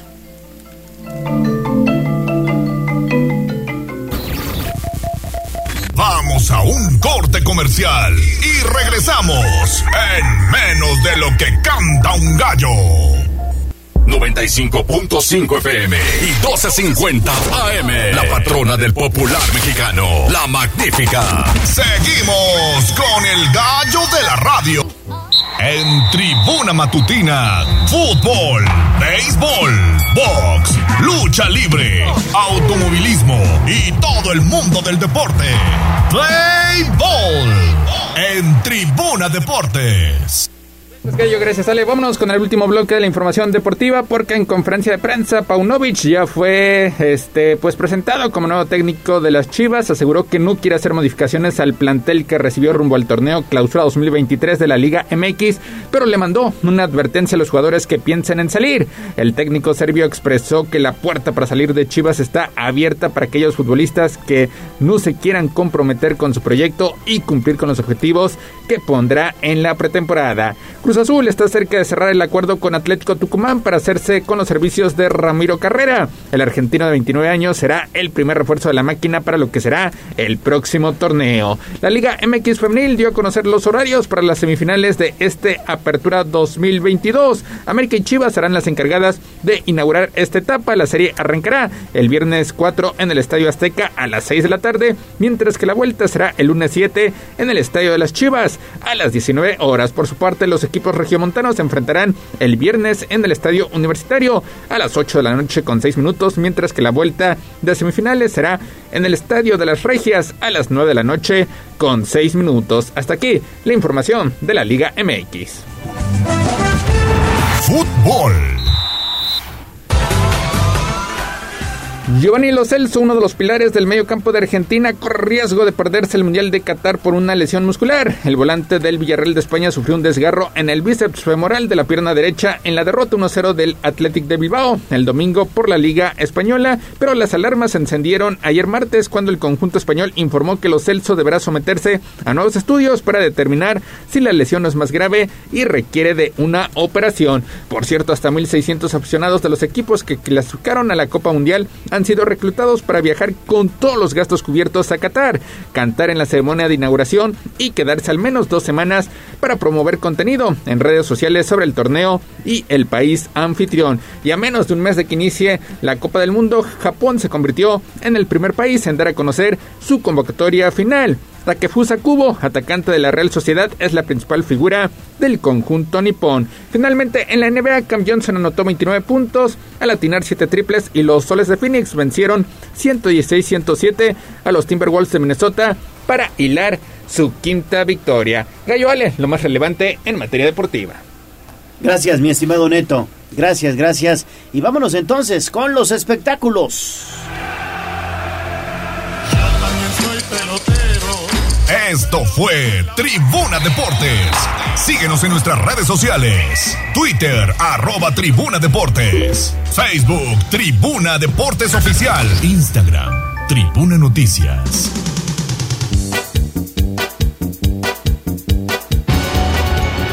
Sobre la tarima. Espectáculos, chismes y mucho más. En Tribuna Matutina. 8 de la mañana con 51 minutos. Ya está Pedro Jiménez, mi estimado Peter. ¿Cómo estás? Recién Gallo. desempacado de Janitzio. Así es, amigos. Vengo a Legallo. Buenos días antes que todo. Hola, ya, muy buenos, buenos días. días. Pues sí, allá anduvimos el día de ayer y la verdad es una experiencia increíble. ¿En serio? Sí, yo, yo mm, ya había conocido, bueno, ya había visitado Janitzio, más no en estas fechas. Y déjeme decirles Padrísimo. que Vale si la la, película Coco les encantó, verlo mm, en, En vivo y a todo en color. directo. No, no, no, es, es, es otro asunto. La verdad, sí, sí es. Es un tema que te toca muchas, muchas fibras muy sensibles y la verdad está muy, muy padre, mucha dedicación, muchísima gente. Eso sí, muchísima gente. Pero la verdad vale mucho la pena. Ah, vale mira, mucho la es que pena. envidia que tú sí pudiste disfrutar del puente. Amigos, pero yo fui en su representación. Claro, muy bien, yo, muy yo bien, ya mi llevé el, yo llevé el espíritu de la magnífica hasta allá, entonces sabemos, lo allá sabemos. estuvimos. Pues Y adelante. Pues aquí les traigo el chismecito. Pues, ¿ustedes creen que cuando anunciaron a Belinda que iba a formar parte del cast del 2000 Pop Tours, pues obviamente muchos fanáticos se emocionaron, etcétera, pero resulta que también iniciaron los rumores de una supuesta rivalidad entre ella y Patti En el que eh, supuestamente Patti dijo, no, yo no voy a compartir ni escenario, no voy a compartir ni camerino, nada con Belinda porque pues simplemente no, no me pasa. Cosa que bueno, pues ya Ari Boroboy salió a, a desmentir, dijo que no, que Patty ha tenido momentos muy complicados, pero que ella es una mujer entera, talentosa y es una mujer que jamás ha escuchado decir una mala palabra por parte del tour, absolutamente nadie tampoco la ha escuchado y pues parece que las redes sociales exageran un poquito. A Patty también salió a, a decir en un tweet que pues iban a inventar chismes, por lo menos que sean algo bueno, algo sabroso, como alguna colaboración, pues para que les dé ideas a las artistas, ¿no? Pero ella no en ningún momento mencionó que tenían alguna rivalidad. De verdad yo no sé a veces la gente de dónde saca que, que o cómo es que se viralizan ese tipo de cosas, ¿no? Pues porque Imagínate. Ay, ojalá a mí me meten un chisme ahí, ¿no? Como con, con Beli Pero o mira, con hasta Dana. está funcionando porque hoy todo el mundo habla precisamente del- de este evento. Pues sí, la verdad ¿Y sí, tú? yo creo que sí, porque no, siento que no ha tenido el auge que ellos esperaban. Y pues te voy a ser muy honesto, la verdad no, no se me antoja ir al, al- al conciertito por el tema de los artistas que van. Yo Pero tampoco. pues ¿Tú irías. Gallo? Mm, no creo. Ya, somos tres. ya somos tres ya, con No eso ya, es un hecho de que no iríamos. Y hablando de conciertos, bueno, pues Coldplay el pasado viernes A ese tuvo sí una iría. presentación, fíjate, y mira, más con esto, ¿eh? Estuvo el viernes en Argentina presentándose allá en el estadio del River Plate y sin que nadie se lo esperara, de repente empezó a tocar de música ligera de Soda Stereo. Uy, No, qué hombre, detalle, pues, ¿no? Sí, sí, sí, sí, sí. Él antes de empezar la, la, la rola le dijo a todos sus, eh, a todos los asistentes, les dijo en perfecto español, canten por todo el mundo. Y de repente empezó, "Tara". no hombre, pues la gente enloqueció, pues hubo mucha gente que subió a sus redes, pues muchos comentarios a favor, ¿no? Si ya de por sí Coldplay es toda una, una sensación en Es este todo momento. un fenómeno Coldplay, ¿eh? Ahora con esto pues se ganó el corazón de los argentinos y pues es que imagínate rendirle un tributo pues y más con esa canción que fue icónica de ellos pues Sí. definitivamente les llegó a- al corazón y la cantó en español y a pesar de que bueno el público fue quien más escucha en, en- en los videos pues sí el Chris Martin se escucha habla, cantando perfecto español de pies a cabeza y de inicio a para la letra entonces la verdad fue un, un detallazo ¿te imaginas que aquí viniera, bueno, la vez que vino a México no, no hizo algo así, pero ¿con qué canción te sorprendería que te llegara a cantar Coldplay? ¿Una de Juan Gabriel? No, no, yo creo que una de Vicente Fernández. ¿Una de Chente? Sí. Ah, ¿te imaginas? Sí, Ay, imagínate. también estaría padre. ¿A ti, Ale? No, yo sí con una de Juan Gabriel. ¿Una de Juanga? Sí, sí. Además en México casi, no sé, todos los artistas cantan esta de Cielito Lindo.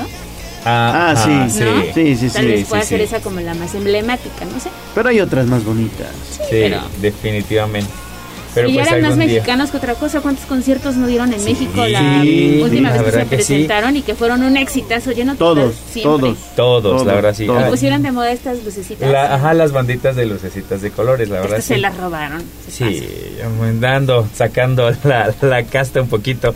Y hablando precisamente de, de Juan Gabriel, fíjate que ya está anunciado su, su eh, álbum póstumo llamado Los Dúos 3. Ya habían tenido este anteriormente 1 y 2 que fueron en 2015. El próximo 11 de noviembre se va a estrenar Dúos 3. Dúos 3. En el cual, bueno, vienen igual este temas eh, de él, muy icónicos, eh, con dúos, precisamente el de Anaí, que apenas tuvo el de eh, Déjame Volver, que fue el estreno el 7.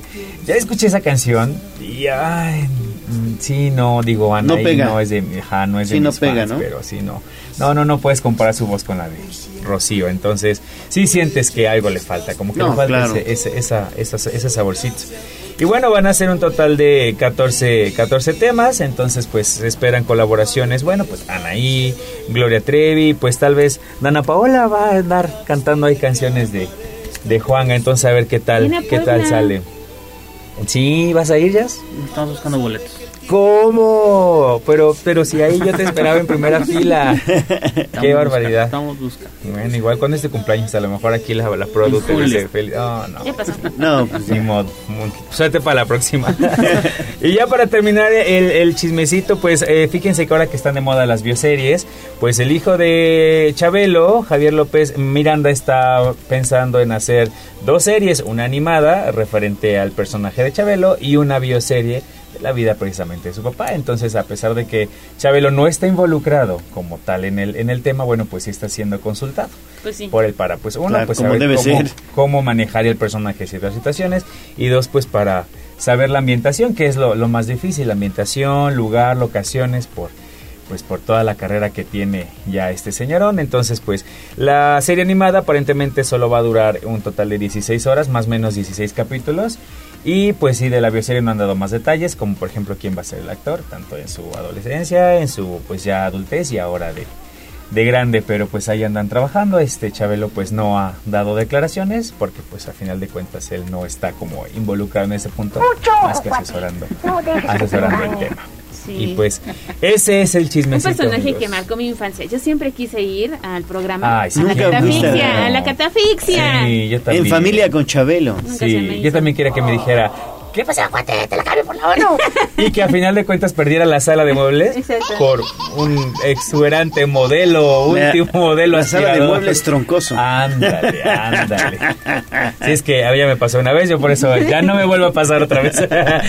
sí, sí, yo también me quedé con muchas ganas de. Yo nada más vi en la tele, ay, ¿qué se sentirá estar en el programa? Y aparte era larguísimo. Sí. Eh, empezaba aquí a las 7 y terminaba como a las 11, 12 más o menos. Sí, sí, sí. era sí, toda sí, la sí. mañana. o sea, no, era un fenómeno. Pero La era ya tradición encender la Un televisión fenómeno. el domingo. El Chabelo, sí. Ya te digo, ya me trajiste recuerdos de la infancia. Qué bonito. Bueno, pues estaremos Ah, sí. muy atentos entonces a esta bioserie Sí. y a ver si se consolida, ¿no? Sí, sí, ya es. Es más que un hecho, ya yo creo que llevan un 70% avanzado, solo falta pues algunos detallitos. Perfecto, mi estimado Pedro. Pues muchas gracias. A ustedes, amigos. Que tengas Te buen cuidas, día. Pedro. Ustedes también. Muy bonito miércoles. Gracias, Auro Mones en la operación técnica. Gracias, a, gracias también, perdón, a Abraham Merino en la producción. Jazz Guevara en las redes sociales. Y Ale Bautista, nos vamos. Nos vamos, tenemos un mensaje. A ver. Por favor, dicen que en el Parque de la Paz, aquí arribita, todas las mañanas llega un grupo de personas con sus perros. Los sueltan, pero son agresivos y pueden ocasionar ahí algún algún hecho con las personas que acuden a hacer ejercicio muy tempranito a esta área verde que se ubica aquí en la zona de La Paz.